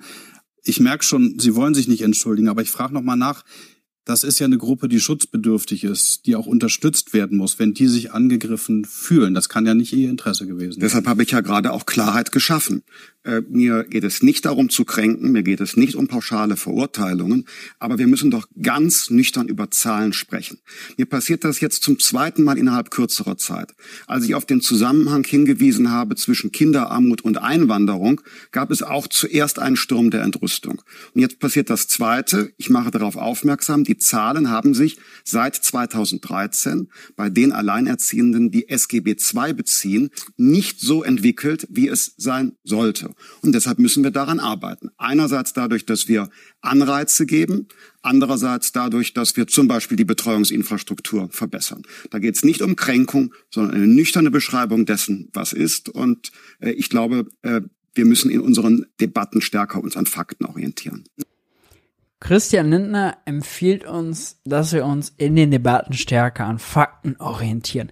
Den SGB II-Bezug, den er hier so als völlig klar herausstellt, den gab es irgendwie, äh, gab es übrigens im O-Ton, wir haben ihn ja gehört, nicht. Ja? Den hat erst sein Ministerium danach nachgeschossen nochmal, wohl wissend, dass man sich einen Ausschluck suchen möchte. Und dann muss man nochmal dazu sagen, haben sie die Aufstocker, wie er erwähnt, auch noch außen vor gelassen. Also wieder, ich mache mir die Welt, wie sie mir gefällt. Und am Ende sagt Christian Lindner also, ja, also es hätte, ich kann verstehen, dass Leute sich gekränkt fühlen, wenn ich nur auf Alleinerziehende im Allgemeinen gegangen wäre, ohne sich dafür zu entschuldigen, weil das macht er ja klar, dass er das nicht gemeint hatte. Aber arme alleinerziehende Mütter, nein, nein, also da ist das ja so, die sollen sich ruhig mal kümmern, die sollen sich ruhig mal auf die Hinterbeine setzen, ja auch wenn das völlig illusorisch und unrealistisch ist, dass sie das eben, wenn das Kind älter als sechs ist, sofort können. Ja, wir hatten es im letzten Briefing schon. Da verändert sich ja die Betreuungslage schlagartig und meistens zum Schlechteren, weil in der Kita ist eben ein Nachmittagsangebot deutlich häufiger verbreitet als an komplett unterbesetzten Grundschulen. Und es ist auch nicht immer kostenlos, das Nachmittagsangebot. Das kommt noch dazu. Es kann sich also auch nicht jede Familie leisten. Und, und, und. Also, äh, sehr gute Initiative, diesen Brief, diesen offenen Brief da zu schreiben. Ja, das war sicherlich notwendig. Wir kommen zurück zu den Schlagzeilen. Und auf eine neue Studie zu sprechen vom Think Tank New Economics Foundation und die haben mal losgerechnet und sind zu dem Ergebnis gekommen, solange man an den EU-Schuldenregeln festhält, kann man nicht genug ins Klima investieren. EU-Schuldenregeln könnten also das Erreichen der Klimaziele stören. Konkret haben sie gerechnet, dass auch die am stärksten verschuldeten Länder der EU, den Berechnungen der Autoren zufolge, mindestens 135 Milliarden Euro pro Jahr zusätzlich für grüne Investitionen ausgeben könnten und trotzdem, das muss ich jetzt noch hinzufügen, und trotzdem ab 2030 ihre Schuldenlast senken würden. Ja? Und diese Investitionen seien eben notwendig, um die Klimaziele der EU zu erreichen. Das muss man sich mal vorstellen, ja. Hier geht's also Trotzdem wird immer noch die Prämisse akzeptiert, bald müssen die Schuldenstände wieder runter. Die Schuldenstände an sich werden dann gar nicht in Frage gestellt, so grundsätzlich. Und trotzdem würde das das Erreichen der Klimaziele behindern. Ja, es ist schon nur so eine moderate Position und trotzdem kommt man zu so einem krassen Ergebnis. Sicherlich eine Zahl, die man auch nochmal aufgreifen muss, wenn es um die Reform der EU-Schuldenregeln geht. Da blockiert Lindner ja auch, ja, äh, nicht nur in Deutschland mit der Schuldenbremse, sondern auch mit den europäischen Regeln und äh, kriegt dafür auch immer mehr Kritik. Zuletzt auch von Peter Bofinger, ehemaliger Wirtschaftsweise, der hat im Interview mit Fokus mächtig geschossen gegen Christian Lindner auf die Frage, was ist aus ihrer Sicht der größte Fehler der aktuellen Wirtschaftspolitik, antwortet Peter Bofinger. Der größte Fehler besteht darin, dass wir bei den immensen Transformationsproblemen der Auffassung sind, die Staatsverschuldung sei das allergrößte Problem und deshalb krampfhaft an der im Grundgesetz verankerten Schuldenbremse festhalten. Deshalb müssen im Prinzip alle Investitionen, die erforderlich sind, um die Transformation zu bewältigen, mit den laufenden Haushaltsmitteln finanziert werden. Wie unsinnig die Schuldenbremse ist, zeigt sich daran, dass sich keine andere große Volkswirtschaft eine solche fiskalische Zwangsjacke gesteckt hat. Wir sind hier die Geisterfahrer. So Wirtschaftsweise Bofinger. Und nicht anders klang das bei dem Interview, das Adam Tooze gegeben hat. Wir hatten ihn zuletzt auch bei Junge Naiv im Interview. Ähm, viele von euch werden sich erinnern, wer es nicht geschaut hat, unbedingt angucken. Der hat äh, dem Handelsblatt ein längeres Interview gegeben und auch Adam Tooze ist, wie so häufig, im Klartextmodus unterwegs. Wurde gefragt, was genau ihm an der Schuldenbremse nicht passt und Tus antwortet, sie stellt eine Bedrohung für den Wohlstand dar. Die Funktion, äh, sie stellt eine Bedrohung für den Wohlstand, die Funktionsfähigkeit des Staates und den gesellschaftlichen Zusammenhalt dar. Rums. Der Geburtsfehler der Schuldenbremse ist, dass nicht zwischen den laufenden und investiven Ausgaben unterschieden wird. Dann wird er noch gefragt, Lindner verteidigt die Schuldenbremse nach wie vor und sagt, mit geliehenem Geld kann man langfristig kein Wachstum erzeugen. Irrt er und tu's jetzt knallhart. Ich verstehe nicht, Zitat, wie ein Finanzminister, der von solch intelligenten Beratern umgeben ist, eine solch dumme Aussage machen kann. Dieser Satz ergibt keinen Sinn. Es mehr noch, er ist gefährlich, weil er das Niveau der Debatte auf das der Populisten absenkt. Dass man mit Schulden kein Wachstum erzeugen kann, ist einfach haltlos, empört er sich. Natürlich können kreditfinanzierte Investitionen zu langfristigem Wachstum führen. Und jetzt, bitte, ich kenne keine ernstzunehmende Theorie, die das verneint. So oder so ähnlich hat es auch schon mal bei Markus Lanz gesagt, als er da zu Gast war. Also die Stimmen, die in der Presse, wir hatten jetzt letzte Woche hatten wir schon eine Bundesbankstimme zur Reform der Schuldenbremse, das arbeitgebernahe Wirtschaftsinstitut zur Reform der Schuldenbremse und eigentlich sind sich mehr und mehr Stimmen wirklich einig. So mehr, mehr Schulden für Investitionen wäre jetzt schon super sinnvoll. Diese Debatte, wie viele Schulden denn wirklich am Ende und sind Schulden irgendwann nicht ganz irgendwie dann doch schädlich und irgendwie was Blödes und so. So, die kann man wirklich hinten anstellen. Ja, da, das ist eine theoretische Debatte. Aber dass man erstmal jetzt für die Investitionen, die erforderlich sind, eben halt die Kohle raushauen muss, also das wird jetzt von immer mehr Seiten gefordert. Da merkt man schon, dass sich die Debatte deutlich, deutlich dreht. Wer dagegen ist, äh, wissen wir natürlich auch, ist zum Beispiel der Bund der Steuerzahler. Da gibt's jetzt ein interessantes neues Rechtsgutachten von der Organisation Camp Act, die zu dem Schluss kommt, dass der Bund der Steuerzahler Partikularinteressen vertritt und sich zu einseitig politisch äußere. Hintergrund ist, dass Camp Act und Attac ja die Gemeinnützigkeit entzogen bekommen haben, ja, weil sie zu politisch eingefärbt sind. Beim Bund der Steuerzahler trifft das typischerweise auch zu. Ja, allein ja schon der äh, Vorsitzende der Bund der Steuerzahler ja, hat extremen CDU-Hintergrund. Die Forderungen sind alle CDU, FDP nah. Eigentlich so ein bisschen das, was der Rechnungshof auch immer sagt. Ähm, und das Gutachten argumentiert zum Beispiel, äh, der Bund der Steuerzahler ist eine der traditionsreichsten Lobbyorganisationen im politischen Betrieb, existiert seit 49, macht plakative Aktionen, bla bla bla. Spenden sind absetzbar, aber ja, äh, es wird immer wieder öffn äh, sehr klar, dass da eben äh, parteipolitischer Bezug äh, hinter ist, weil auch einfach Forderungen, die CDU und die die FDP haben, kopiert werden, gestärkt werden. Im Bundestagswahlkampf hat man sich stark gemacht für keine Vermögenssteuer und, und, und.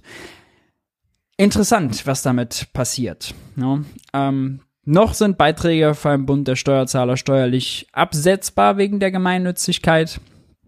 Ich halte das äh, auch nicht für sinnvoll und wenn man da schon eine klare Linie fahren will und das denen aberkennt, dann ist das sicherlich auch bei Bund der Steuerzahler sehr zu erwägen. Zu guter Letzt, was die Schlagzeilen betrifft, müssen wir noch über den Hubert Aiwanger sprechen. Ministerpräsident Söder hält an seinem Vize Aiwanger fest. Warum müssen wir darüber sprechen? Naja, Aiwanger ist nun mal, das vergisst man häufig, nicht nur Vize. Aiwanger ist auch bayerischer Wirtschaftsminister. Ja, ähm, das äh, geht schon mal schnell unter. Ich glaube, um diese Flugblatt-Affäre ist äh, alles gesagt. Soweit. Ähm, interessanter ist eher, warum hält Söder an ihm fest? Ja? Nun ja, er hat ja diese, diese Show laufen mit den 25 Fragen, die er dann nochmal gestellt hat nach der ersten Befragung. Die Fragen, die hat Aiwanger gar nicht vernünftig beantwortet. Ja, also das, was bekannt ist, sind irgendwie Einsatzantworten und sonst macht er den Scholz. Ich kann mich an nichts erinnern. Der Move, das billig in seinen Bruder zu schieben, durchsichtig, ja. Aber äh, warum Markus Söder daran festhält? Na, erstens will er jetzt nicht, wo er ganze Zeit die Ampel attackiert, seinen Wirtschaftsminister aufgeben. Ja, das wäre ja schlecht, weil gerade will die CDU sich ja auch als Wirtschaftspartei und er gerade ja mit Bayern und Wirtschaftsstandort und so, ne, das wäre erstens gar nicht so angenehm. Und auf die Frage, ob Söder das Bündnis mit den Freien Wählern auch nach der bayerischen Landtagswahl fortsetze und ob dann auch Aiwanger einem möglichen Kabinett angehörte, sagte Söder, ich gehe da fest davon aus. Schwarz-Grün in Bayern, das wollen wir nicht. Rums. Markus Söder hat einfach seinen zukünftigen Vize, seinen zukünftigen Wirtschaftsminister und seinen zukünftigen Koalitionspartner den Arsch gerettet äh, in einer ziemlich, ziemlich unmoralischen, extremst fragwürdigen Angelegenheit. Ja? Ähm, das ist wirklich bitter, weil hier die Maßstäbe jetzt verschoben und neu definiert werden. Wann muss ein Politiker zu, zurücktreten und wann nicht? Ja?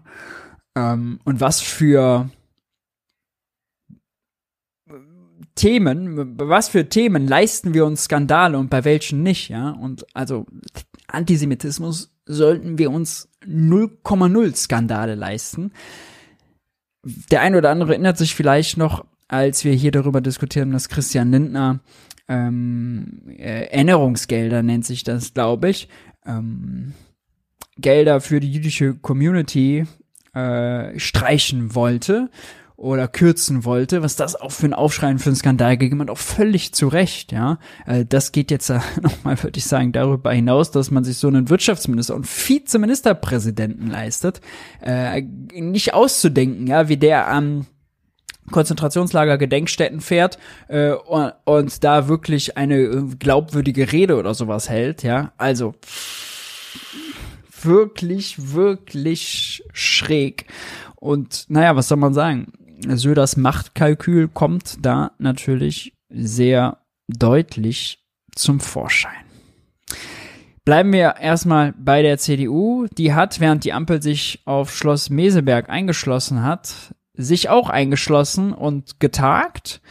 Und Friedrich Merz hat die Ergebnisse vorgestellt. Die wollten insbesondere einen wirtschaftspolitischen Schwerpunkt setzen.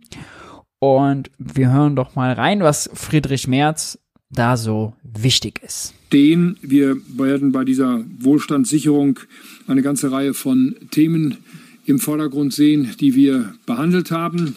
Es geht zunächst einmal darum, dass wir jetzt wirklich ernst machen mit dem Abbau unserer Bürokratie. Wir haben dazu eine ganze Reihe von Vorschlägen gemacht. Ich äh, will nur einen Vorschlag herausgreifen und ihn hier noch einmal besonders unterstreichen. Dieses sogenannte Lieferkettengesetz oder Lieferketten-Sorgfalts- und Pflichtengesetz wollen wir nicht zum 1. Januar 2024 in Kraft gesetzt sehen, sondern um mindestens zwei Jahre verschieben. Das ist ein Gesetz, das äh, gerade für den Mittelstand, aber auch für die gesamte Wirtschaft in Deutschland noch einmal riesige bürokratische Lasten äh, auslöst. Das muss gestoppt werden. Und genauso werden wir natürlich in der nächsten Woche auch das Heizungsgesetz äh, äh, ablehnen. Ein Gesetz, das ebenfalls noch einmal mit einem großen Bürokratieaufwand für private Haushalte und Unternehmen verbunden sein wird. Jetzt weiß man mal, was bei der CDU mit Bürokratieabbau gemeint ist. Ja? Nämlich auch extrem gute Bürokratie. Ja, weil, weil Bürokratie beim Lieferkettengesetz ist endlich mal Bürokratie, die dafür sorgt, potenziell dafür sorgen kann, dass wir sowas wie Umweltstandards, Arbeitsschutz und so weiter entlang der internationalen Lieferkette organisiert bekommen. Wird immer so getan, Deutschland, der ist Han Welthandel toll integriert und Exportweltmeister und ach, ist das nicht toll, ja, und ja, haben wir nicht auch Verantwortung, ja, hm, so, dann ist bei Entwicklungsgeldern wird dann immer schon mal schnell gekürzt und so, ne, äh, und das Lieferkettengesetz wäre ja wirklich mal was, wo man die großen Handelsunternehmen mal in die Pflicht nimmt und sagt, ey, achtet mal darauf, was passiert in eurer Lieferkette, wo ihr einkauft und zu welchen Bedingungen, ja, ähm, mal Handel nutzen, um entlang der Lieferkette Verbesserungen zu erwirken. Das will die CDU jetzt unter dem Deckmantel Bürokratieabbau, wumms, wegwischen, zur Seite wischen. Die Ampel wäre gut beraten, auch hier noch einmal innezuhalten und äh, zu überprüfen, ob sie mit diesem Weg wirklich den richtigen Weg auch für unsere Klimapolitik beschreitet. Die Klimapolitik hat uns beschäftigt im Zusammenhang mit der Energiepolitik. Wir ähm, haben hier noch einmal sehr klar und deutlich gesagt, dass wir eine völlig andere Herangehensweise für richtig halten. Nicht erst die künstliche Verknappung des Energieangebotes und dann die Subventionierung der hohen Preise ist die richtige Reihenfolge, sondern die beherzte und umfassende Ausweitung des Energieangebots, das äh, wir in der Bundesrepublik Deutschland zur Verfügung hätten, wäre der richtige Weg. Dazu zählt natürlich auch äh, das Wiederhochfahren der drei stillgelegten Kernkraftwerke, aber die umfassende Nutzung aller anderen Erzeugungsquellen ebenso, die Biomasse, äh, die Photovoltaik und ähm, die Windenergie selbstverständlich auch, aber eben auch äh, Solarthermie, Geothermie, viele andere Quellen, die aus ideologischen Gründen zurzeit äh, nur begrenzt äh, nutzbar sind. Das wäre die richtige Herangehensweise. Die Stromsteuer sollte dann nach unseren Vorstellungen auf das EU-gesetzlich äh, Minimum abgesenkt werden von 0,05 Prozent pro Kilowattstunde. Wir wollen die Netzentgelte halbieren und all das würde zu einer erheblichen Entlastung äh, führen. Wenn wir dem äh, nachgehen würden, könnte so auch in Deutschland die Energiepreise für alle äh, sinken. Äh, dazu zählt natürlich auch äh, der Bau neuer Gaskraftwerke. Der Bau neuer Gaskraftwerke ist notwendig, weil wir zurzeit durch Wind und Sonne keine grundlastfähige Stromversorgung haben. Wir wollen eine Innovation. Das ist ja wirklich also haben wir schon x-mal, ja, der Klassiker, die kommen immer noch mal mit der Atomkraft, ja, wo sie jetzt das Energieangebot mit ausweiten wollen. Das ist jetzt bequem, gleichzeitig zu entscheiden, also kaufe ich die Dinger dann aus Russland zu, die Brennstäbe, und wenn ja, wie lang lasse ich das laufen? Ja, so für ein halbes Jahr, zwei Jahre macht das ja keinen Sinn. Sonst hat die CDU mal gesagt, oh, Gas aus Russland jetzt schon nicht mehr. Ja, all diese Widersprüche erledigt man sich jetzt und hält daran fest. Man muss dann auch nicht argumentieren, warum CDU-Wirtschaftsminister den Ausbau von Solar und Wind nicht hinbekommen haben. Ja, warum CDU-Wirtschafts- und Umweltminister die deutsche Solarbranche gekillt haben und die nach die in China, nach China abgewandert ist. All diesen Fragen muss man sich dann natürlich nicht stellen. Ist ja klar. Ja. Und man muss auch nicht beantworten, wie denn die Netzentgelte halbiert werden sollen. Denn die Netzentgelte sind ja Entgelte dafür, dass die Betreiber zum Beispiel das Netz ausbauen, ja, da gibt es eine Garantierendite, die die bekommen sollen. Die Netzentgelte äh, finanzieren unter anderem äh, natürlich die, die laufenden Kosten, aber auch zum Beispiel wenn es zu viel Wind- oder Sonnenenergie gibt und die nicht ins Netz eingespeist werden kann, weil das Netz dafür nicht gut genug ausgebaut ist, dass eben die Netzbetreiber, die Inhaber von den EEG-Anlagen entschädigen müssen ja, also Windkraftanlage wird dann entschädigt, wenn sie eigentlich Strom produziert, aber das nicht eingespeist werden kann. Das ist eine Milliarde pro Jahr zum Beispiel. Ja, wo soll das ganze Geld dann herkommen? Ja, wer soll das dann finanzieren? Wie soll das finanziert werden? Markus Söder zum Beispiel weigert sich ja bei den Netzentgelten, die in Bayern übrigens geringer sind als äh, in Brandenburg, MacPom und so, wo viel äh, erneuerbare Energie produziert wird weil die da die Netze mehr ausbauen müssen. Das kostet also mehr. Söder ist ja total dagegen, irgendwie das Umlager zu finanzieren oder so, geschweige denn Strompreiszonen einzurichten. Dazu auch kein Wort. Also Netzentgelte halbieren kann man ja mal so nett und einfach sagen. Nur die Frage wäre, wie? Investitions- und Innovationsoffensive für Wirtschaft, Energie und äh, Klima, auch mehr Anreize schaffen für privates Kapital. Wir müssen uns darüber im Klaren sein, der Staat kann das nicht alles aus öffentlichen Haushalten finanzieren. Das muss auch durch private Investitionen möglich sein. Wir haben äh, noch einmal darauf hingewiesen, dass äh, wir einen Pakt für Leistung brauchen in Deutschland. Arbeit muss sich wieder mehr lohnen. Wir brauchen eine Belastungsbremse auch bei den Sozialabgaben. Die hatten wir mal. Arbeit muss sich wieder mehr lohnen, äh, ist natürlich nicht der Mindestlohn mit gemeint. Ja, nur falls sich jetzt jemand von euch gedacht hat, ah, alles klar, Friedrich Merz will jetzt den Mindestlohn erhöhen, um die Kaufkraft zu steigern, um den Konsum in Deutschland zu steigern, um die so aus der Wirtschaftskrise so, nein, nein, das ist nicht gemeint, ja, also. Die Koalition hat sie außer Kraft gesetzt. Die Sozialabgaben für die Arbeitnehmerinnen und Arbeitnehmer steigen jetzt wieder über 40 äh, Prozent. Das muss gestoppt werden, alleine damit äh, sich Arbeit auch nach Abzug von Steuern und Sozialversicherungsbeiträgen äh, lohnt.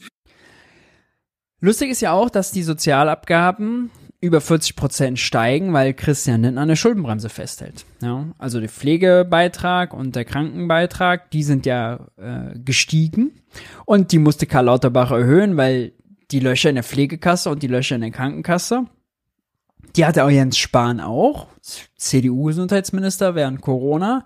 Da hat allerdings der damalige Finanzminister Olaf Scholl, äh, ja, Olaf Scholz, äh, wäre ich schon fast wieder bei Schäuble gewesen, Olaf Scholz, Mittel aus dem Bundeshaushalt gegeben, um diese Löcher zu stopfen, weil eben die Beitragssätze nicht erhöht werden sollten.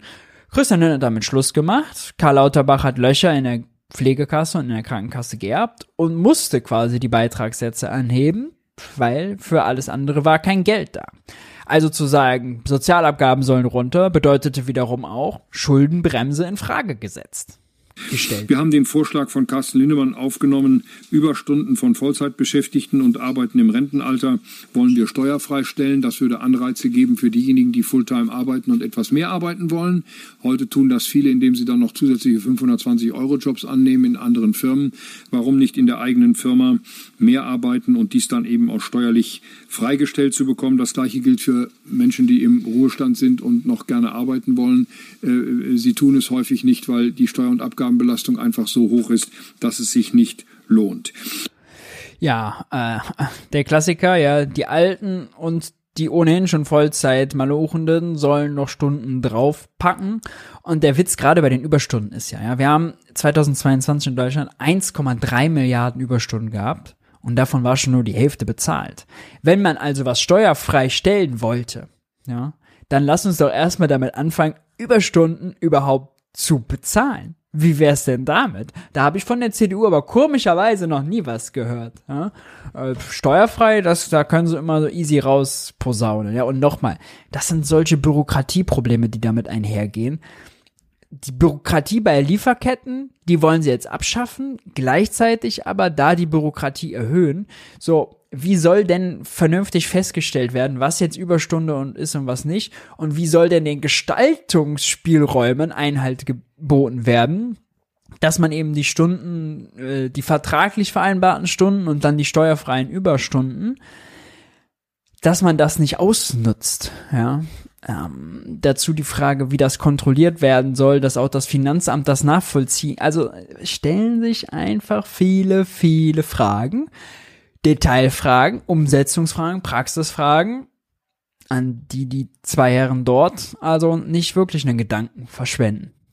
Das sind so im Wesentlichen die Themen, die wir besprochen haben. Abschließend auch noch einmal ein Thema Wohnungsbau.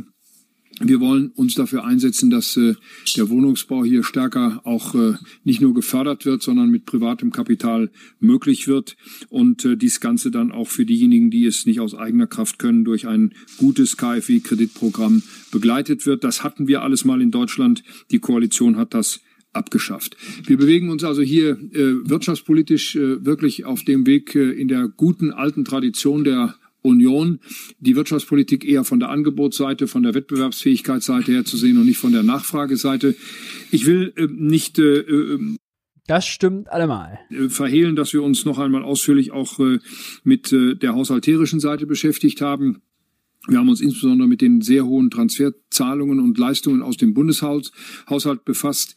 Ähm, es wird von uns sehr kritisch gesehen, dass jetzt das sogenannte Bürgergeld über den Jahreswechsel 2023-24 noch einmal über, mit über 12 Prozent äh, steigen soll. Das wird dazu führen, dass die Arbeitsanreize für diejenigen, die beschäftigt sind, noch einmal schlechter werden. Wir halten das für den falschen Weg. Und abschließend die Kindergrundsicherung, die ja jetzt beschlossen worden ist mit 2,4 Milliarden Euro seitens der Koalition.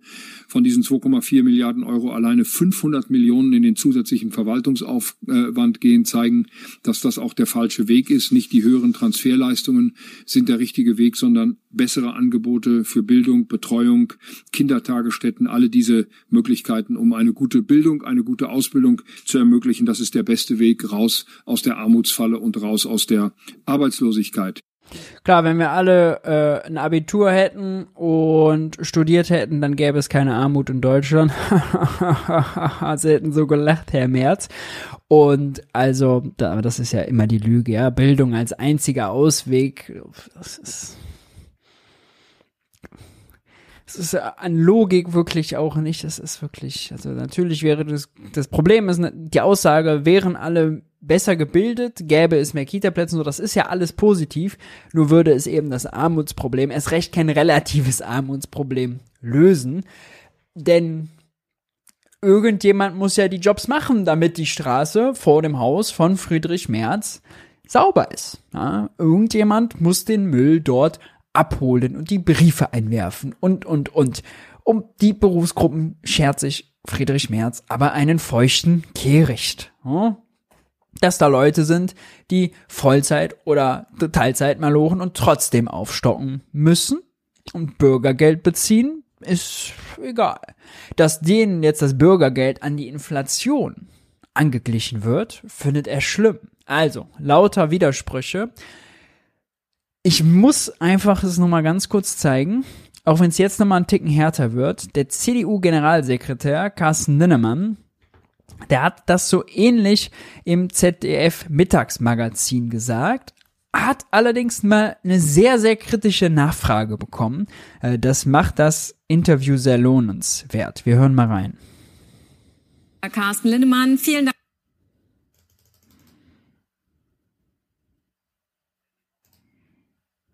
Also ähm, die Schuldenbremse soll nicht mehr eingehalten werden oder es müssen Steuern erhöht werden? Natürlich ist das eine schwierige Situation. Aber die Schuldenbremse macht natürlich grundsätzlich Sinn, weil sie dem Staat sagt, ihr müsst jetzt die richtigen Prioritäten setzen. Der Hunger des Staates muss einfach begrenzt werden, dann geht der Staat auch vernünftig mit dem Geld um. Entscheidend ist, dass wir wieder Wachstum bekommen, dass wir etwas erwirtschaften, dann können wir auch wieder Geld ausgeben. Ja. Und dieser Zusammenhang, der wird nicht deutlich, schon gar nicht in der Ampel. Okay, dann sagen Sie es nochmal. Der hungrige Staat. Man kennt's gerade erleben wir, wie sehr groß und radikal die Ausgaben gekürzt werden, wie deswegen Beitragssätze steigen müssen, Mehrwertsteuer bei Gas, bei Fernwärme, bei Gastro wieder steigt, aber wir haben den hungrigen Staat, ja. Übrigens gibt's dafür gar keinen Beleg, ja. Die Staatsquote, die ist in Corona mal ein bisschen angestiegen auf knapp 50 Prozent ungefähr, einfach weil die man immer bemisst sozusagen komplette Staatsausgaben im Verhältnis zur Wirtschaftsleistung. Und die Wirtschaftsleistung ist während Corona abgeschmiert und der Staat hat paar Milliarden mehr ausgegeben. Kein Wunder, dass die Staatsquote gestiegen ist.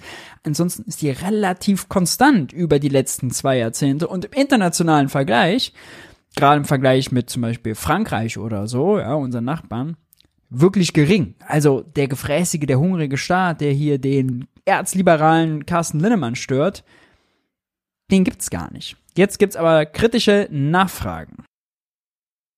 Mal konkret, also Schuldenbremse wollen Sie einhalten, Steuern erhöhen wollen Sie auch nicht. Was soll dann konkret passieren? Wo soll das Geld herkommen? Ganz konkret. Ja, wir möchten ganz konkret, wir möchten, dass sich Leisten wiederholt. Stellen Sie sich mal vor, wir würden Rentnern es erlauben, steuerfrei weiterzuarbeiten. Stellen Sie sich das mal vor. Hunderttausende würden es machen. Es würde einen Schub geben in Deutschland. Allein schon mit welchem Euphemismus er das sagt. Stellen Sie sich das mal vor. Rentner würden weiterarbeiten. Ich dachte mal, das Konzept von Rente wäre, dass man nicht mehr arbeiten muss. Arbeitende Rentner sind irgendwie ein Widerspruch in sich, so wie Doppelhaushälfte.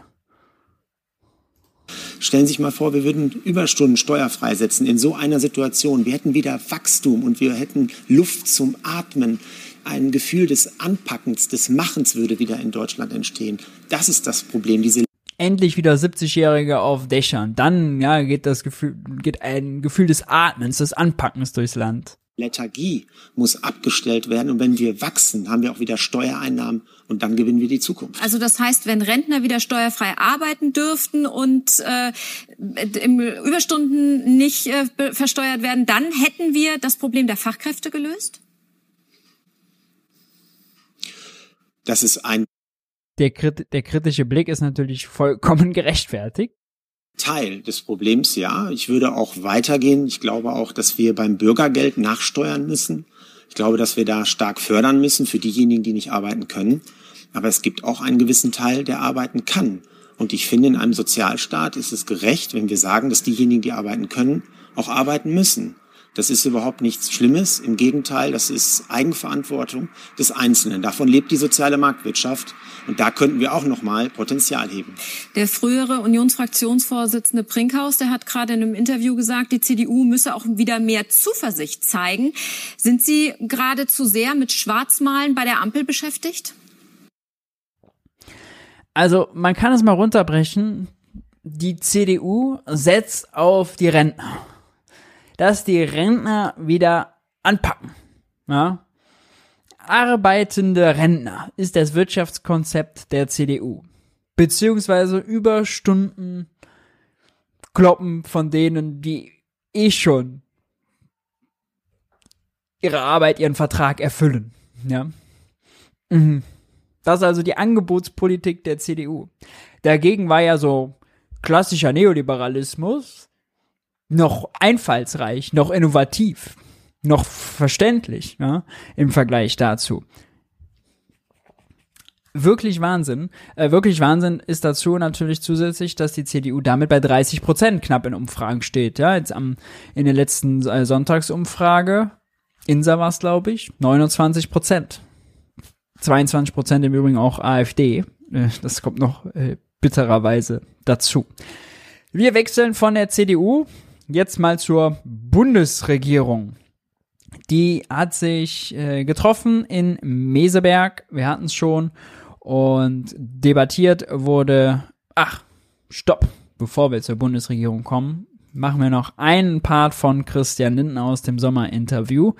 Nämlich zum Thema Energie Preise äh, wird er auch gefragt. Das hatte Friedrich Merz ja eben angerissen und wir hören mal, was er dazu zu sagen hat. Cola Zero. Oder muss es was Alkoholisches sein? Dungeon Tonic. Alles klar, haben wir beides geklärt. Herr Lindner, die Wirtschaft äh, soll Thema sein und äh, die Ampel will sie weiter entlasten ähm, nach dem Wachstumschancengesetz, das äh, nicht reicht in den Augen der Wirtschaft. Aber sie kann sich im Moment nicht einigen, wie sie das macht. Zur Debatte steht ein subventionierter Industriestrompreis. Ähm, will der Wirtschaftsminister, will die SPD, wollen auch die Grünen. Ähm, sie und auch mehrere Ministerpräsidenten wollen eine geringere Strompreissteuer da ist im Moment so ein bisschen ähm, kein Weiterkommen. Deshalb die Frage an Sie, warum verlängern Sie nicht wenigstens den Spitzenausgleich, der ja zum 1.1. ausläuft und für, mindestens für 9000 Unternehmen die äh, Preise senkt? Also der sorgt nämlich dafür, dass die 9000 genannten energieintensiven Unternehmen von der Strom Stromsteuer ein Stück weit befreit werden. Lassen Sie mich zuerst sagen, wir tun ja was. Das Wachstumschancengesetz in einer Größenordnung von 32 Milliarden Euro Entlastung ist ja nicht nichts. Da sind wichtige Impulse für Forschungsförderung drin, Investitionsanreize. Wir reduzieren massiv auch Bürokratiekosten. Und jede Maßnahme, die wir einleiten, die muss natürlich passen ähm, zur jetzigen wirtschaftlichen Lage. Sprich, darf die Inflation nicht anfeuern. Also es macht keinen Sinn, ein Konjunkturprogramm aufzulegen. Das würde die Inflation belasten. Jetzt zur Frage Energie. Ähm, ich nehme zunächst positiv wahr, dass über die Frage Energie das ist übrigens ja auch Quatsch. Ne? Also wenn man sagt, wir erhöhen jetzt die Stromsteuer bei der energieintensiven Industrie, die gerade 20% weniger produziert hat, das erhöht direkt deren Kostendruck. Wenn man das nicht machte, dann würde man die Inflation anfeuern. Das ist ja sozusagen umgekehrte Logik. Ne? Und wenn man das im Allgemeinen sieht, ja, Steuersenkungen hat er gerade für die Unternehmen ja durchgeführt.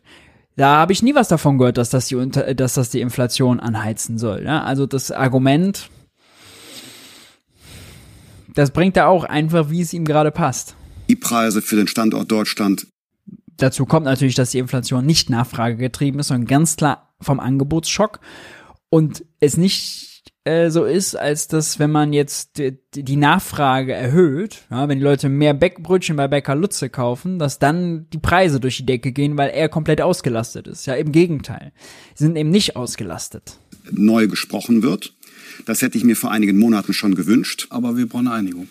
Das hätte ich mir vor einigen Monaten gewünscht, als wir auf 30 Terawattstunden klimafreundliche, günstige Kernenergie verzichtet haben. Da hat äh, gegen unseren Rat, da hat niemand das Preisargument bemüht.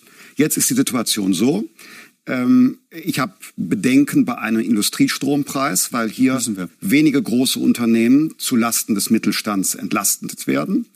Ähm, ich bin offen für die Stromsteuer, aber mit ganz klaren Kriterien. Es muss jemand sagen, wo kommt das Geld her? Ja, Diese Debatte wird nicht geführt.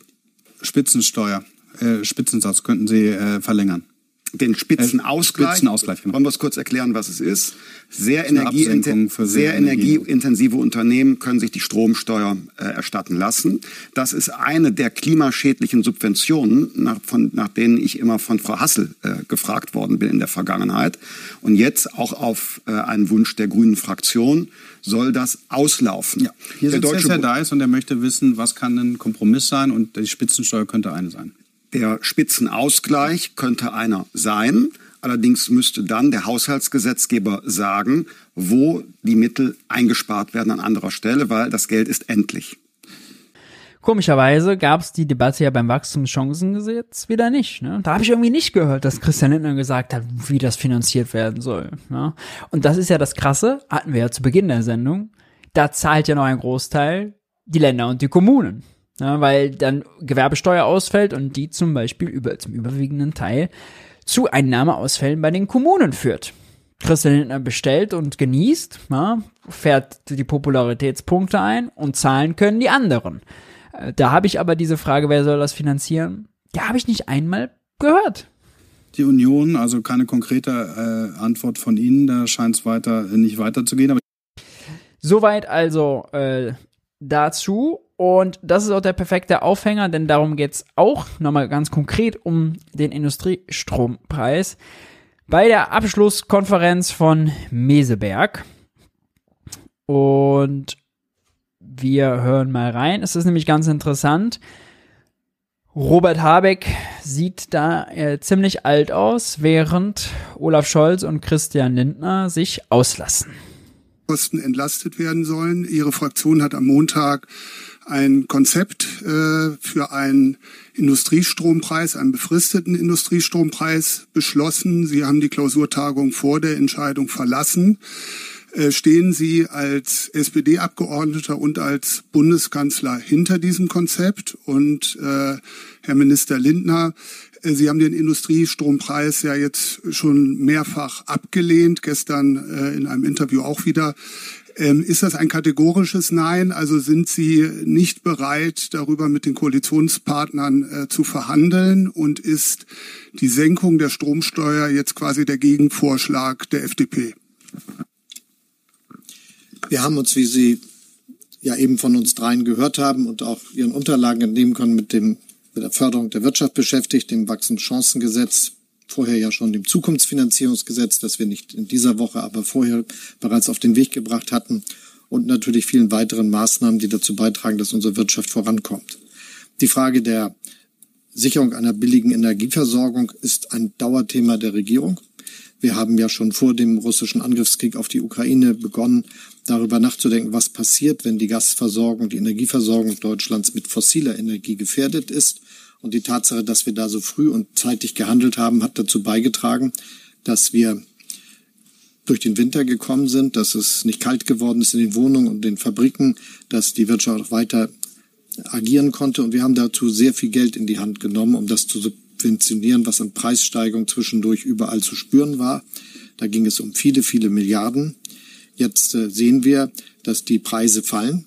Gerade heute wieder sind Meldungen für uns alle lesbar gewesen, dass das auch durchschlägt mittlerweile auf Preise für Unternehmen und für Verbraucherinnen und Verbraucher, dass die Importkosten für Deutschland insgesamt sinken. Das ist ein Teil der, ein Ergebnis der Strategie, die wir entwickelt haben.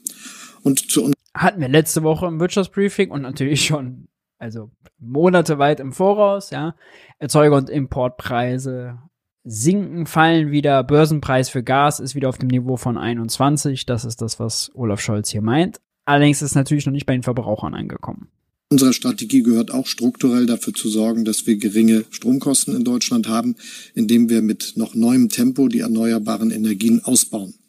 Die sind die Garantie dafür. Ein leistungsfähiges Übertragungsstromnetz, ein umfassender Ausbau der erneuerbaren Energien garantiert Deutschland auch im Wettbewerb gute Preise für Strom und für Energie. Und gerade für Strom ist das deshalb so wichtig, weil das ja im Rahmen der Dekarbonisierung unserer Wirtschaft auch zu einer erheblichen Ausweitung der Stromnutzung kommen wird und wir deshalb mehr Strom brauchen und den auch billig.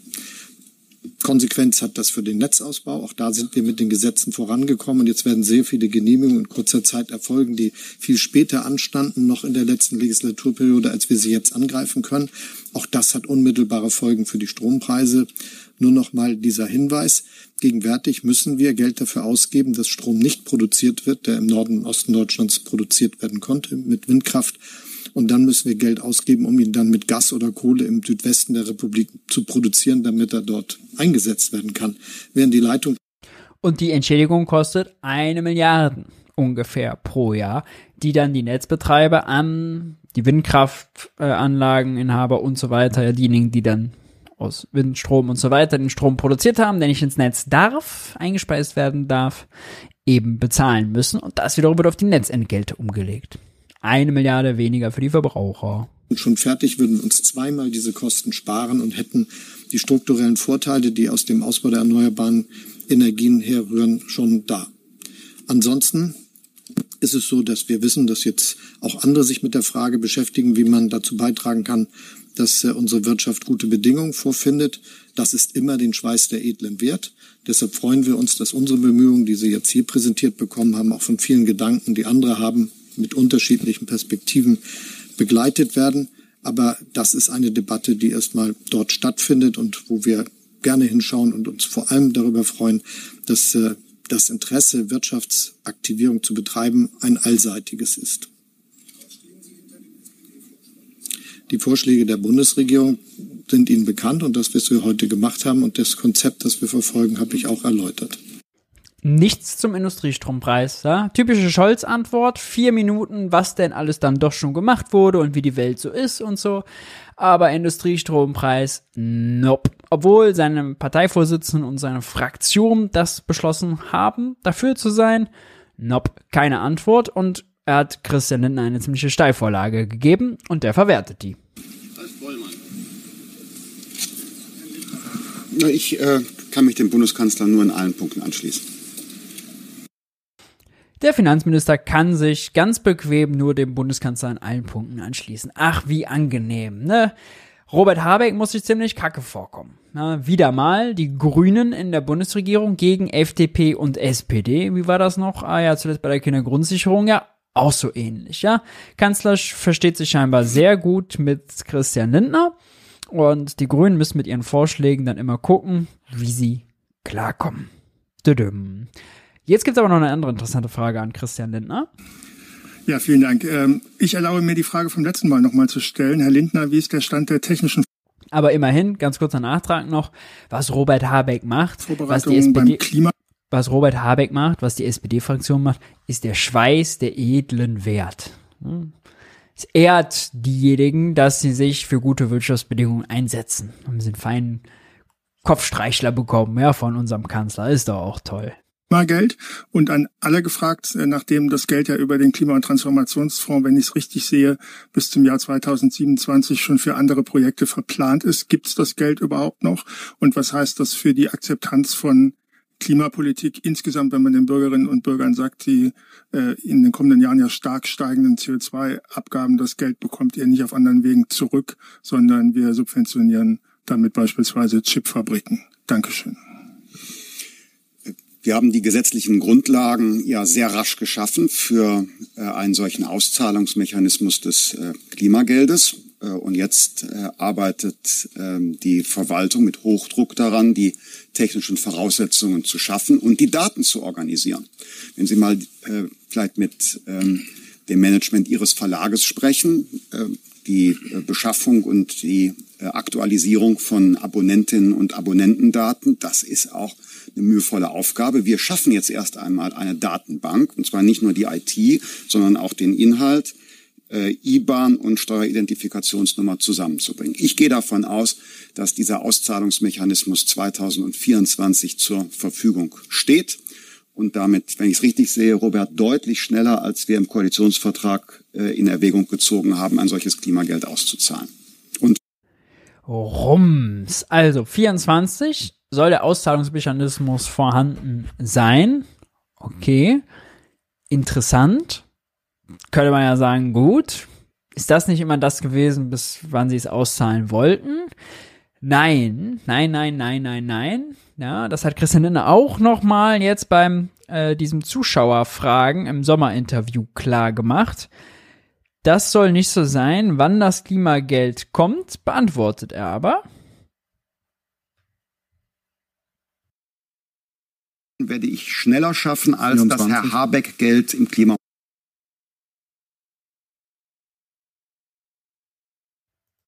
Nils Gerster möchte über Facebook äh, wissen, er hat uns geschrieben, wir haben noch ein bisschen Zeit, was schön ist. Wo bleibt denn das propagierte Klimageld? Ja, das äh, Klimageld kommt, aber im Koalitionsvertrag steht das für spätere 26. Jahre, nicht für jetzt, sondern für 26. Die technischen Voraussetzungen schaffen wir gerade, also gesetzlich äh, ist es vorgesehen. Ähm, ich habe auch einen Wunsch, dass das umgesetzt wird. In unserem Wahlprogramm hieß das ja Klimadividende. Richtig. Deshalb ist auch ein eigenes Anliegen. Technisch ist es nicht ganz einfach, jetzt eine IT zu schaffen und die Daten zu verbinden, Steueridentifikationsnummer und IBAN. Aber wir sind dran. Und ich sage es mal so, die technische Möglichkeit, es auszuzahlen, werde ich schneller schaffen, als 24. das Herr Habeck Geld im Klima- und Transformationsfonds hat. Serg en route. Das ist äh, vor allem bitter, weil Habeck ja Geld aus dem Klimatransformationsfonds für nutzen muss, die ursprünglich eigentlich mal für Klimageld hätten vorgesehen sein können, äh, weil er damit Intel zum Beispiel dann äh, die Subvention finanzieren muss oder TSMC. 26 wird es also erst was mit dem Klimageld. Der klimapolitische Sprecher der Ampel hatte zuletzt sich nur aus dem Fenster gelegen und gesagt, es wird 25. Nein, Lindner bleibt bei 26, obwohl es den Auszahlungsmechanismus schon 24 gibt. Und jetzt kann man ja sagen, okay, aber ist das nicht ein gebrochenes Versprechen? Na, hat ja auch eben der Fragesteller äh, ziemlich klar zum Ausdruck gebracht. Also, so, was ist mit der Akzeptanz von Klimapolitik, wenn man einerseits mit dem CO2-Preis die Sachen teurer macht, zum Beispiel das Autofahren, und andererseits dann erst 2026 die Einnahmen wieder auszahlen will und ja auch fünf Jahre lang die Einnahmen erstmal verbrät, nämlich für Intel-Subventionen und und und. Nicht für den eigentlich damals versprochenen Zweck, die Gelder wieder auszuzahlen. Aber auch darauf haben sie noch eine sehr hörenswerte Antwort. Und für die öffentliche Verwaltung ist es ebenfalls äh, relativ hohes Tempo, ein solches Instrument, das es nicht vorher gab, technisch zu ermöglichen und die Daten zu sammeln. Vielleicht darf ich Folgendes ergänzen. Wir haben uns für diese Legislaturperiode, anders als Sie insinuieren, vorgenommen, dass äh, wir die technischen Möglichkeiten, solche Zahlungen zu leisten, schaffen. Weil in den Debatten, die wir früher geführt haben, waren es immer die vielen Jahre, die man braucht, bis man die technische Möglichkeit hat, die dazu geführt haben, dass wir das Instrument im Rahmen einer konkreten politischen Initiative verworfen haben. Und jetzt drehen wir das um. Wir schaffen erstmal ganz abstrakt die technische Möglichkeit, die wir dann in den nächsten Jahren bei zum Beispiel auch Wirtschaftskrisen oder anderen Fällen einsetzen können.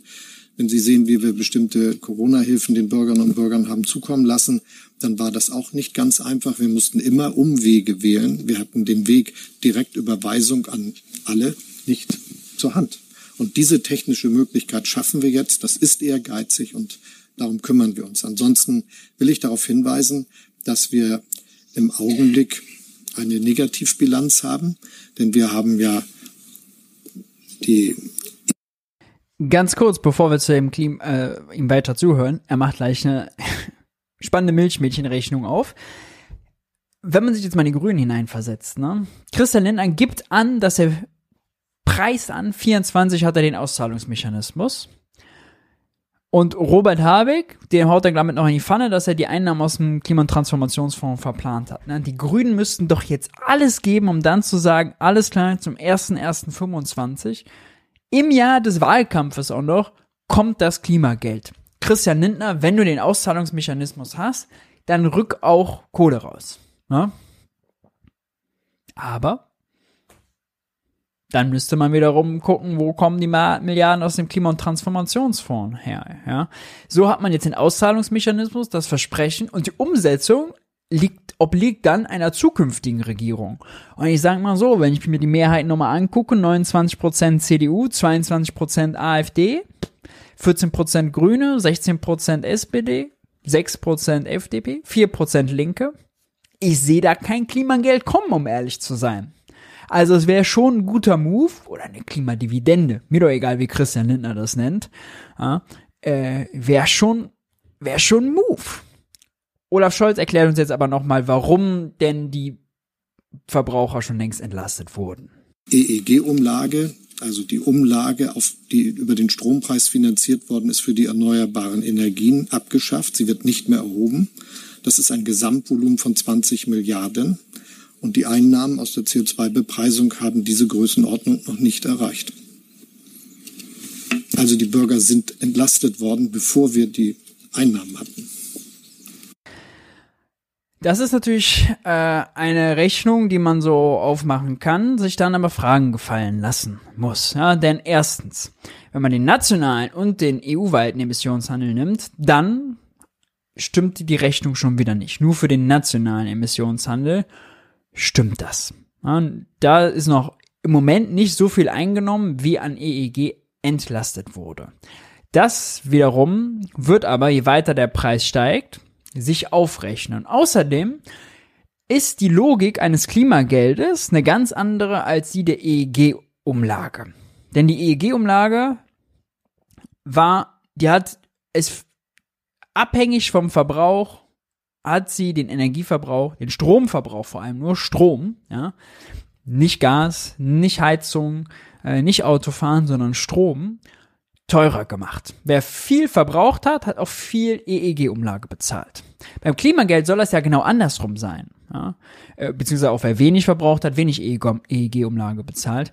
Das Klimageld ist ja unabhängig vom Verbrauch, strukturell anders und belohnt deshalb ja diejenigen, die wenig verbrauchen.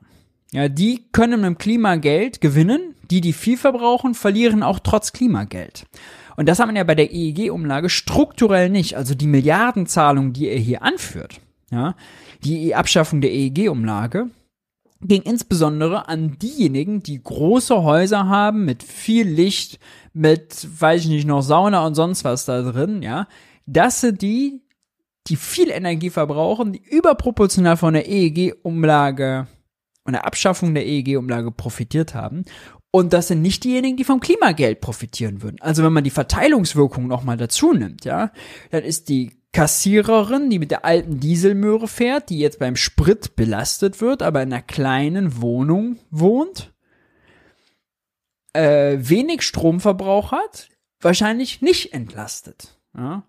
Derjenige aber wiederum, weiß nicht, der Bankmanager, der, keine Ahnung, wahrscheinlich noch einen Fahrdienst hat ja, und in einer großen, fetten Wohnung wohnt, der wiederum ist derjenige, der vielleicht sich, oder schon ein Auto, also schon e SUV E-Auto gönnt, ja, hohen Stromverbrauch hat, das ist derjenige, der entlastet wird. Also, Herr Scholz, Milch, Mädchen, Rechnung. Anders kann man es nicht sagen. Links. Herr Habeck, ich würde ganz gerne nochmal auf den Industriestrompreis. Jetzt äh, letzte Frage an Robert Habeck nochmal zum Industriestrompreis. Zurückkommen. Äh, Kritiker sagen, dass das eigentlich eine Scheindebatte sei, weil die EU-Kommission einen solchen einer solchen Subventionierung ohnehin nicht zustimmen würde. Deswegen hätte ich von Ihnen ganz gerne eine Einschätzung. Haben Sie schon mit der EU-Kommission gesprochen? Glauben Sie, dass die EU-Kommission überhaupt zustimmen würde?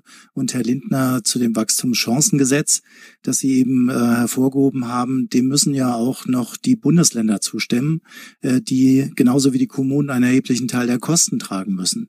Sind Sie überhaupt zuversichtlich, dass äh, die Länderkammer hier zustimmt oder droht hier ich glaube, man kann schon an Habecks Gesichtsausdruck sehen, dass er von den Ausführungen vorher zum Industriestrompreis sichtlich genervt ist. Dieses Paket nochmal verbessert zu werden. Also zur Debatte selbst hat der Bundeskanzler ja das Seine gesagt, aber natürlich gibt es Gespräche mit der EU-Kommission, die gibt es sowieso permanent und auch über den Industriestrompreis wurde immer wieder gesprochen oder eine Problematik, die ja offensichtlich ist, dass nämlich in Europa die Industrie wettbewerbsfähig produzieren muss. Also natürlich gibt es da einen fortwährenden Gesprächskanal und äh, mehr ist dazu nicht zu sagen. Heute jedenfalls nicht. Mehr ist dazu nicht zu sagen. Heute jedenfalls nicht. Für Robert Habeck ist der Kampf um den Industriestrompreis, nehmen wir mit, noch nicht beendet. Er hat ihn noch nicht vollends aufgegeben. Ah, ja, ihr Lieben, das war die Woche. Haut jetzt gerne nochmal naive Fragen in den Chat. Habt ihr Fragen zur Sendung, zur Wirtschaft, zu Finanzen, zu Haushaltswoche, nächste Woche, diese Woche, sorry, im Bundeshaushalt im Allgemeinen? Dann packt die jetzt gerne in den Chat. Wenn ihr schon Fragen vorher eingereicht hattet, dann kopiert die nochmal schnell unten in den Chat. Dann machen wir noch eine schnelle, naive Fragerunde. Ansonsten lasst mich euch nochmal in der Zwischenzeit darauf hinweisen, dass diese Woche bei Junge Naiv viel los ist. Morgen kommt der neue Aufwachen-Podcast ab 10 Uhr live. Mittwoch kommt die Vorsitzende der Lehrergewerkschaft zum Interview bei Tilo ab 16 Uhr live. Und am Donnerstag geht's um Migration. Der niederländische Migrationsforscher Rüd Kopmans kommt ab 18 Uhr äh, zu Tilo. Unbedingt einschalten, lohnt sich. Und ihr wisst, all die Formate bei Jung und Naiv, ob die Interviews oder das Wirtschaftsbriefing und, und, und, gibt es nur dank eurer Unterstützung. Wenn ihr Jung und Naiv unterstützen wollt, finanziell, seht ihr jetzt eingeblendet, wie das funktioniert oder unten in der Video- und Episodenbeschreibung. Bei finanzieller Unterstützung ab 20 Euro werdet ihr namentlich im Abspann verewigt. Kurz gesagt, ihr kennt das ja. ja? Ah, ich äh, habe mir übrigens noch vorgestellt, den Witz muss ich immer noch mal ganz kurz machen, äh, wie Robert habe, äh, wie Olaf Scholz in der Dreierrunde steht. Schaut noch mal, hier in der Dreierrunde, aber dann natürlich mit seinem neuen Style und zwar dem hier. ja, der Einäugige unter den Blinden in der Ampel, will man fast sagen mit Augenklappe. Olaf Scholz mit Augenklappe. Man weiß nicht, ob SPD oder Piratenpartei, man fragt sich. Gut, Spaß beiseite, kommen wir zu euren Fragen. Findest du die Bürgergelderhöhung so ausreichend? Nein, die Regelsätze sind, und das rechnen Sozialverbände immer vor, zu klein. Was jetzt kommt, ist auch keine Regelsatzerhöhung, nachdem man erkannt hat, oh, also die Regelsätze sind ja klein gerechnet, das passt ja alles hinten und vorne nicht wir müssen das jetzt erhöhen, sondern es ist nicht mehr als ein Inflationsausgleich. Ne? Mehr ist das nicht. Und im Übrigen ist ein Punkt, der mir auch nochmal wichtig ist, Bildungs- und Teilhabepaket. Ne? 2009, 2010 irgendwann war das, da gab es ein Urteil dazu, dass die Regelsätze zu klein sind, zu niedrig. Dann hat Familienministerin, damals Ursula von der Leyen, jetzt EU-Kommissionspräsidentin, hat äh, dann gesagt, ah, okay, da müssen wir was machen.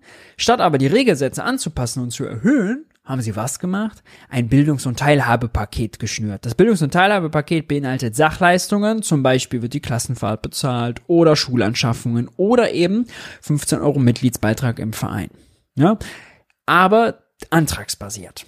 Jetzt ist aber das Problem, das wird natürlich nur ein Bruchteil abgerufen. Man hat immer gesagt, ja, so kompliziert, Bürokratie und so. Es gibt auch noch einen ganz anderen simplen Grund.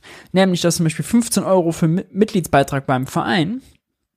Erstens gibt es nicht viele Vereine, bei denen das reicht.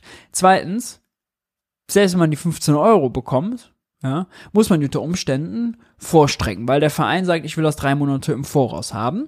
So, dann streckt man das vor, muss man erstmal drei Monate den Regelsatz einkürzen, bis man es wieder bekommt. Dann muss man zum Verein laufen, sich das wiederholen, denn der Verein bekommt es dann nochmal vom Staat äh, zurück also den doppelten Beitrag sozusagen und muss den dann zurückerstatten. Übelst kompliziert und mit 15 Euro ist ja nicht getan. Ja, bei 15 Euro für einen Fußballverein, da sind auch keine Fußballschuhe mit dabei, keine Stutzen, kein Trikot, keine Schienbeinschoner und, und, und, keine Tasche, alles was dazu kommt. Ja. Und wenn dann Familien sagen, wenn man die ganzen Kosten mit einrechnet, muss man natürlich die vom anderen, vom regulären Satz abziehen dass dann Familien sagen, die 15 Euro vom Bildungs- und Teilhabepaket für Fußball, Verein oder egal welcher Sport, nehmen wir nicht in Anspruch, weil de facto bedeutet das nachher, wir müssten das vom Regelsatz bezahlen, das können wir uns nicht leisten. bedeutet einfach, die Kinder können Fußball spielen und die 15 Euro nicht in Anspruch nehmen, weil sie zu arm dafür sind, die Kosten zu tragen, die mit den 15 Euro noch zusätzlich einhergehen. Ja. Das muss man bei dieser ganzen Regelsatzdebatte nochmal mitdenken. Lisa Paus hat immer vorgeschlagen, das alles einfach in den Regelsatz zu integrieren. Wäre dann immer noch zu wenig, immer ein bisschen unkomplizierter, aber selbst das wollte die FDP nicht. Die wollen bei diesen Sachleistungen bleiben. Und nochmal, das sind Sachleistungen, die nur eingeführt wurden, weil der Regelsatz ursprünglich eigentlich zu klein ist. Ja? Ähm, das geht in der Debatte immer ein bisschen unter. Das ist aber ein extrem wichtiger Punkt, ja, diese Herleitung irgendwie parat zu haben. Ähm, wann denkst du, wird die EZB die Zinsen wieder senken? Erstmal nicht. Bundesbankchef Nagel hat zuletzt gesagt, es braucht weitere Zinserhöhungen. Die Deutschen sind, naja, relativ mächtig im EZB-Rat, deren Stimme zählt formal zwar genauso viel wie die der anderen, aber die, die sind schon äh, Diskursführer, sagen wir mal so. Und deswegen sehe ich keine schnelle Zinssenkung. Ich kann mir vorstellen, dass bald sowas wie eine Zinspause kommt, ja. Wird in den USA ja auch diskutiert. Wir sehen, also Erzeugerpreise, Importpreise, alles geht runter seit Monaten. Die EZB sagt immer, sie macht das ja datengestützt, ihre Politik, ja. Ganz empirisch, wissenschaftlich, fortschrittlich. So richtig sehen tut man's aber nicht, ja, weil danach gehen die irgendwie nie. Mittlerweile hat man aber auch die Debatte, dass die deutsche Bauindustrie äh, eben solche krassen Probleme hat. Und die deutsche Wirtschaft ja im Allgemeinen, dass die EZB, glaube ich, auch langsam vorsichtig wird. Was sagst du zu den Ausführungen zum Industriestrompreis von Marcel Fratscher und Claudia Kempfert? Ja, ähm, deren Skepsis teile ich äh, nicht. Ist ja vor allem so ein, ja, marktbasiertes Argument, ja, bitte keine gezielten Subventionen, nicht verzerren und so. Mhm. Gerade Marcel Fratsch hatte da einen interessanten Austausch mit Jens Südekum, wer den nochmal nachlesen will. Äh, da bin ich eher Team Jens Südekum und Team Robert Habeck, dass der nämlich sinnvoll ist, so einen Brückenstrompreis zu machen. Man kann den an Transformation binden. Es muss nicht zwangsläufig Strom für andere äh, teurer werden. Und es ist schon sinnvoll, industriepolitisch Grundstoffindustrie, energieintensive in Deutschland zu behalten. Mm. Obwohl das Klimageld aufs Bürgergeld angerechnet wird, fragt Thomas Heu. Der Zynismus ist berechtigt, sagen wir nur mal so viel.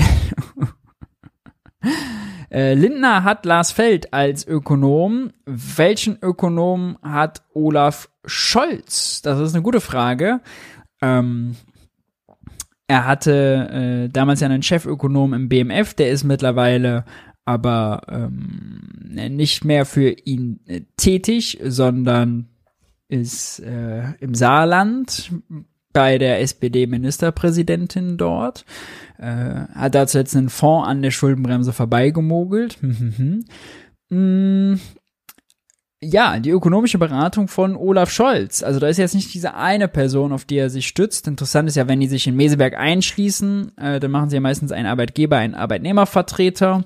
Aber zum Beispiel beim äh, vor einem Jahr in Meseberg war Sebastian Dolin von den Gewerkschaften da. Ansonsten gibt's häufiger mal Runden, wo man eben mehrere sieht. Jörg Kukis selbst aus dem Bundeskanzleramt wird wahrscheinlich äh, einfach eine extrem wichtige Stimme äh, schon sein, auch wirtschafts- und finanzpolitisch. Und sonst äh, im weitesten äh, Kreis kann man auch sagen, die ganzen Ökonomen aus dem SPD äh, Wirtschaftsbeirat heißt er, glaube ich. Ja, da sitzt dann zum Beispiel auch Jens Südekum drin. Das, ich glaube schon auch, dass er auch zum Beispiel gehört wird. Aber es gibt jetzt nicht diese eine prominente Person, wie es dann Lars Feld bei Christian Lindner gibt. Wieso redet Christian Lindner von 32 Milliarden Entlastung durch das Wachstumschancengesetz? Also mir sind nur 7 Milliarden bekannt äh, nicht die 32 tatsächlich. Ja. Mm, die Börse sagte heute, der Peak scheint erreicht, zumindest. Ja, das stimmt. Interessantes äh, Anekdote noch, in Russland steht der Aktienindex wieder so hoch wie vor dem Krieg, äh, was ja eigentlich auch absurd ist. Ne? Gut, ihr Lieben. Sehr schön. Damit haben wir die Woche doch besprochen. Ich danke euch, dass ihr da wart. Wenn euch der Stream gefallen hat, klickt mal eben auf den Daumen nach oben, um dem YouTube-Algorithmus und Junge Naiv einen Gefallen zu erweisen. Ansonsten haben äh, ganz viele liebe Leute von euch, Junge Naiv, im letzten Monat finanzielle Unterstützung zukommen lassen und einen Gefallen erwiesen, und zwar von über 20 Euro. Wer das war, seht ihr jetzt im Abspann. Wir sehen uns nächsten Montag wieder. Und äh, zu Gast ist so zumindest der Plan. Helena Steinhaus vom Verein Sanktionsfrei. Sie war schon bei Tilo zum Interview und ordnet mit uns das, die Themen der Woche ein. Bis dahin, haltet die Ohren steif. Ich bin raus. Ciao, ciao.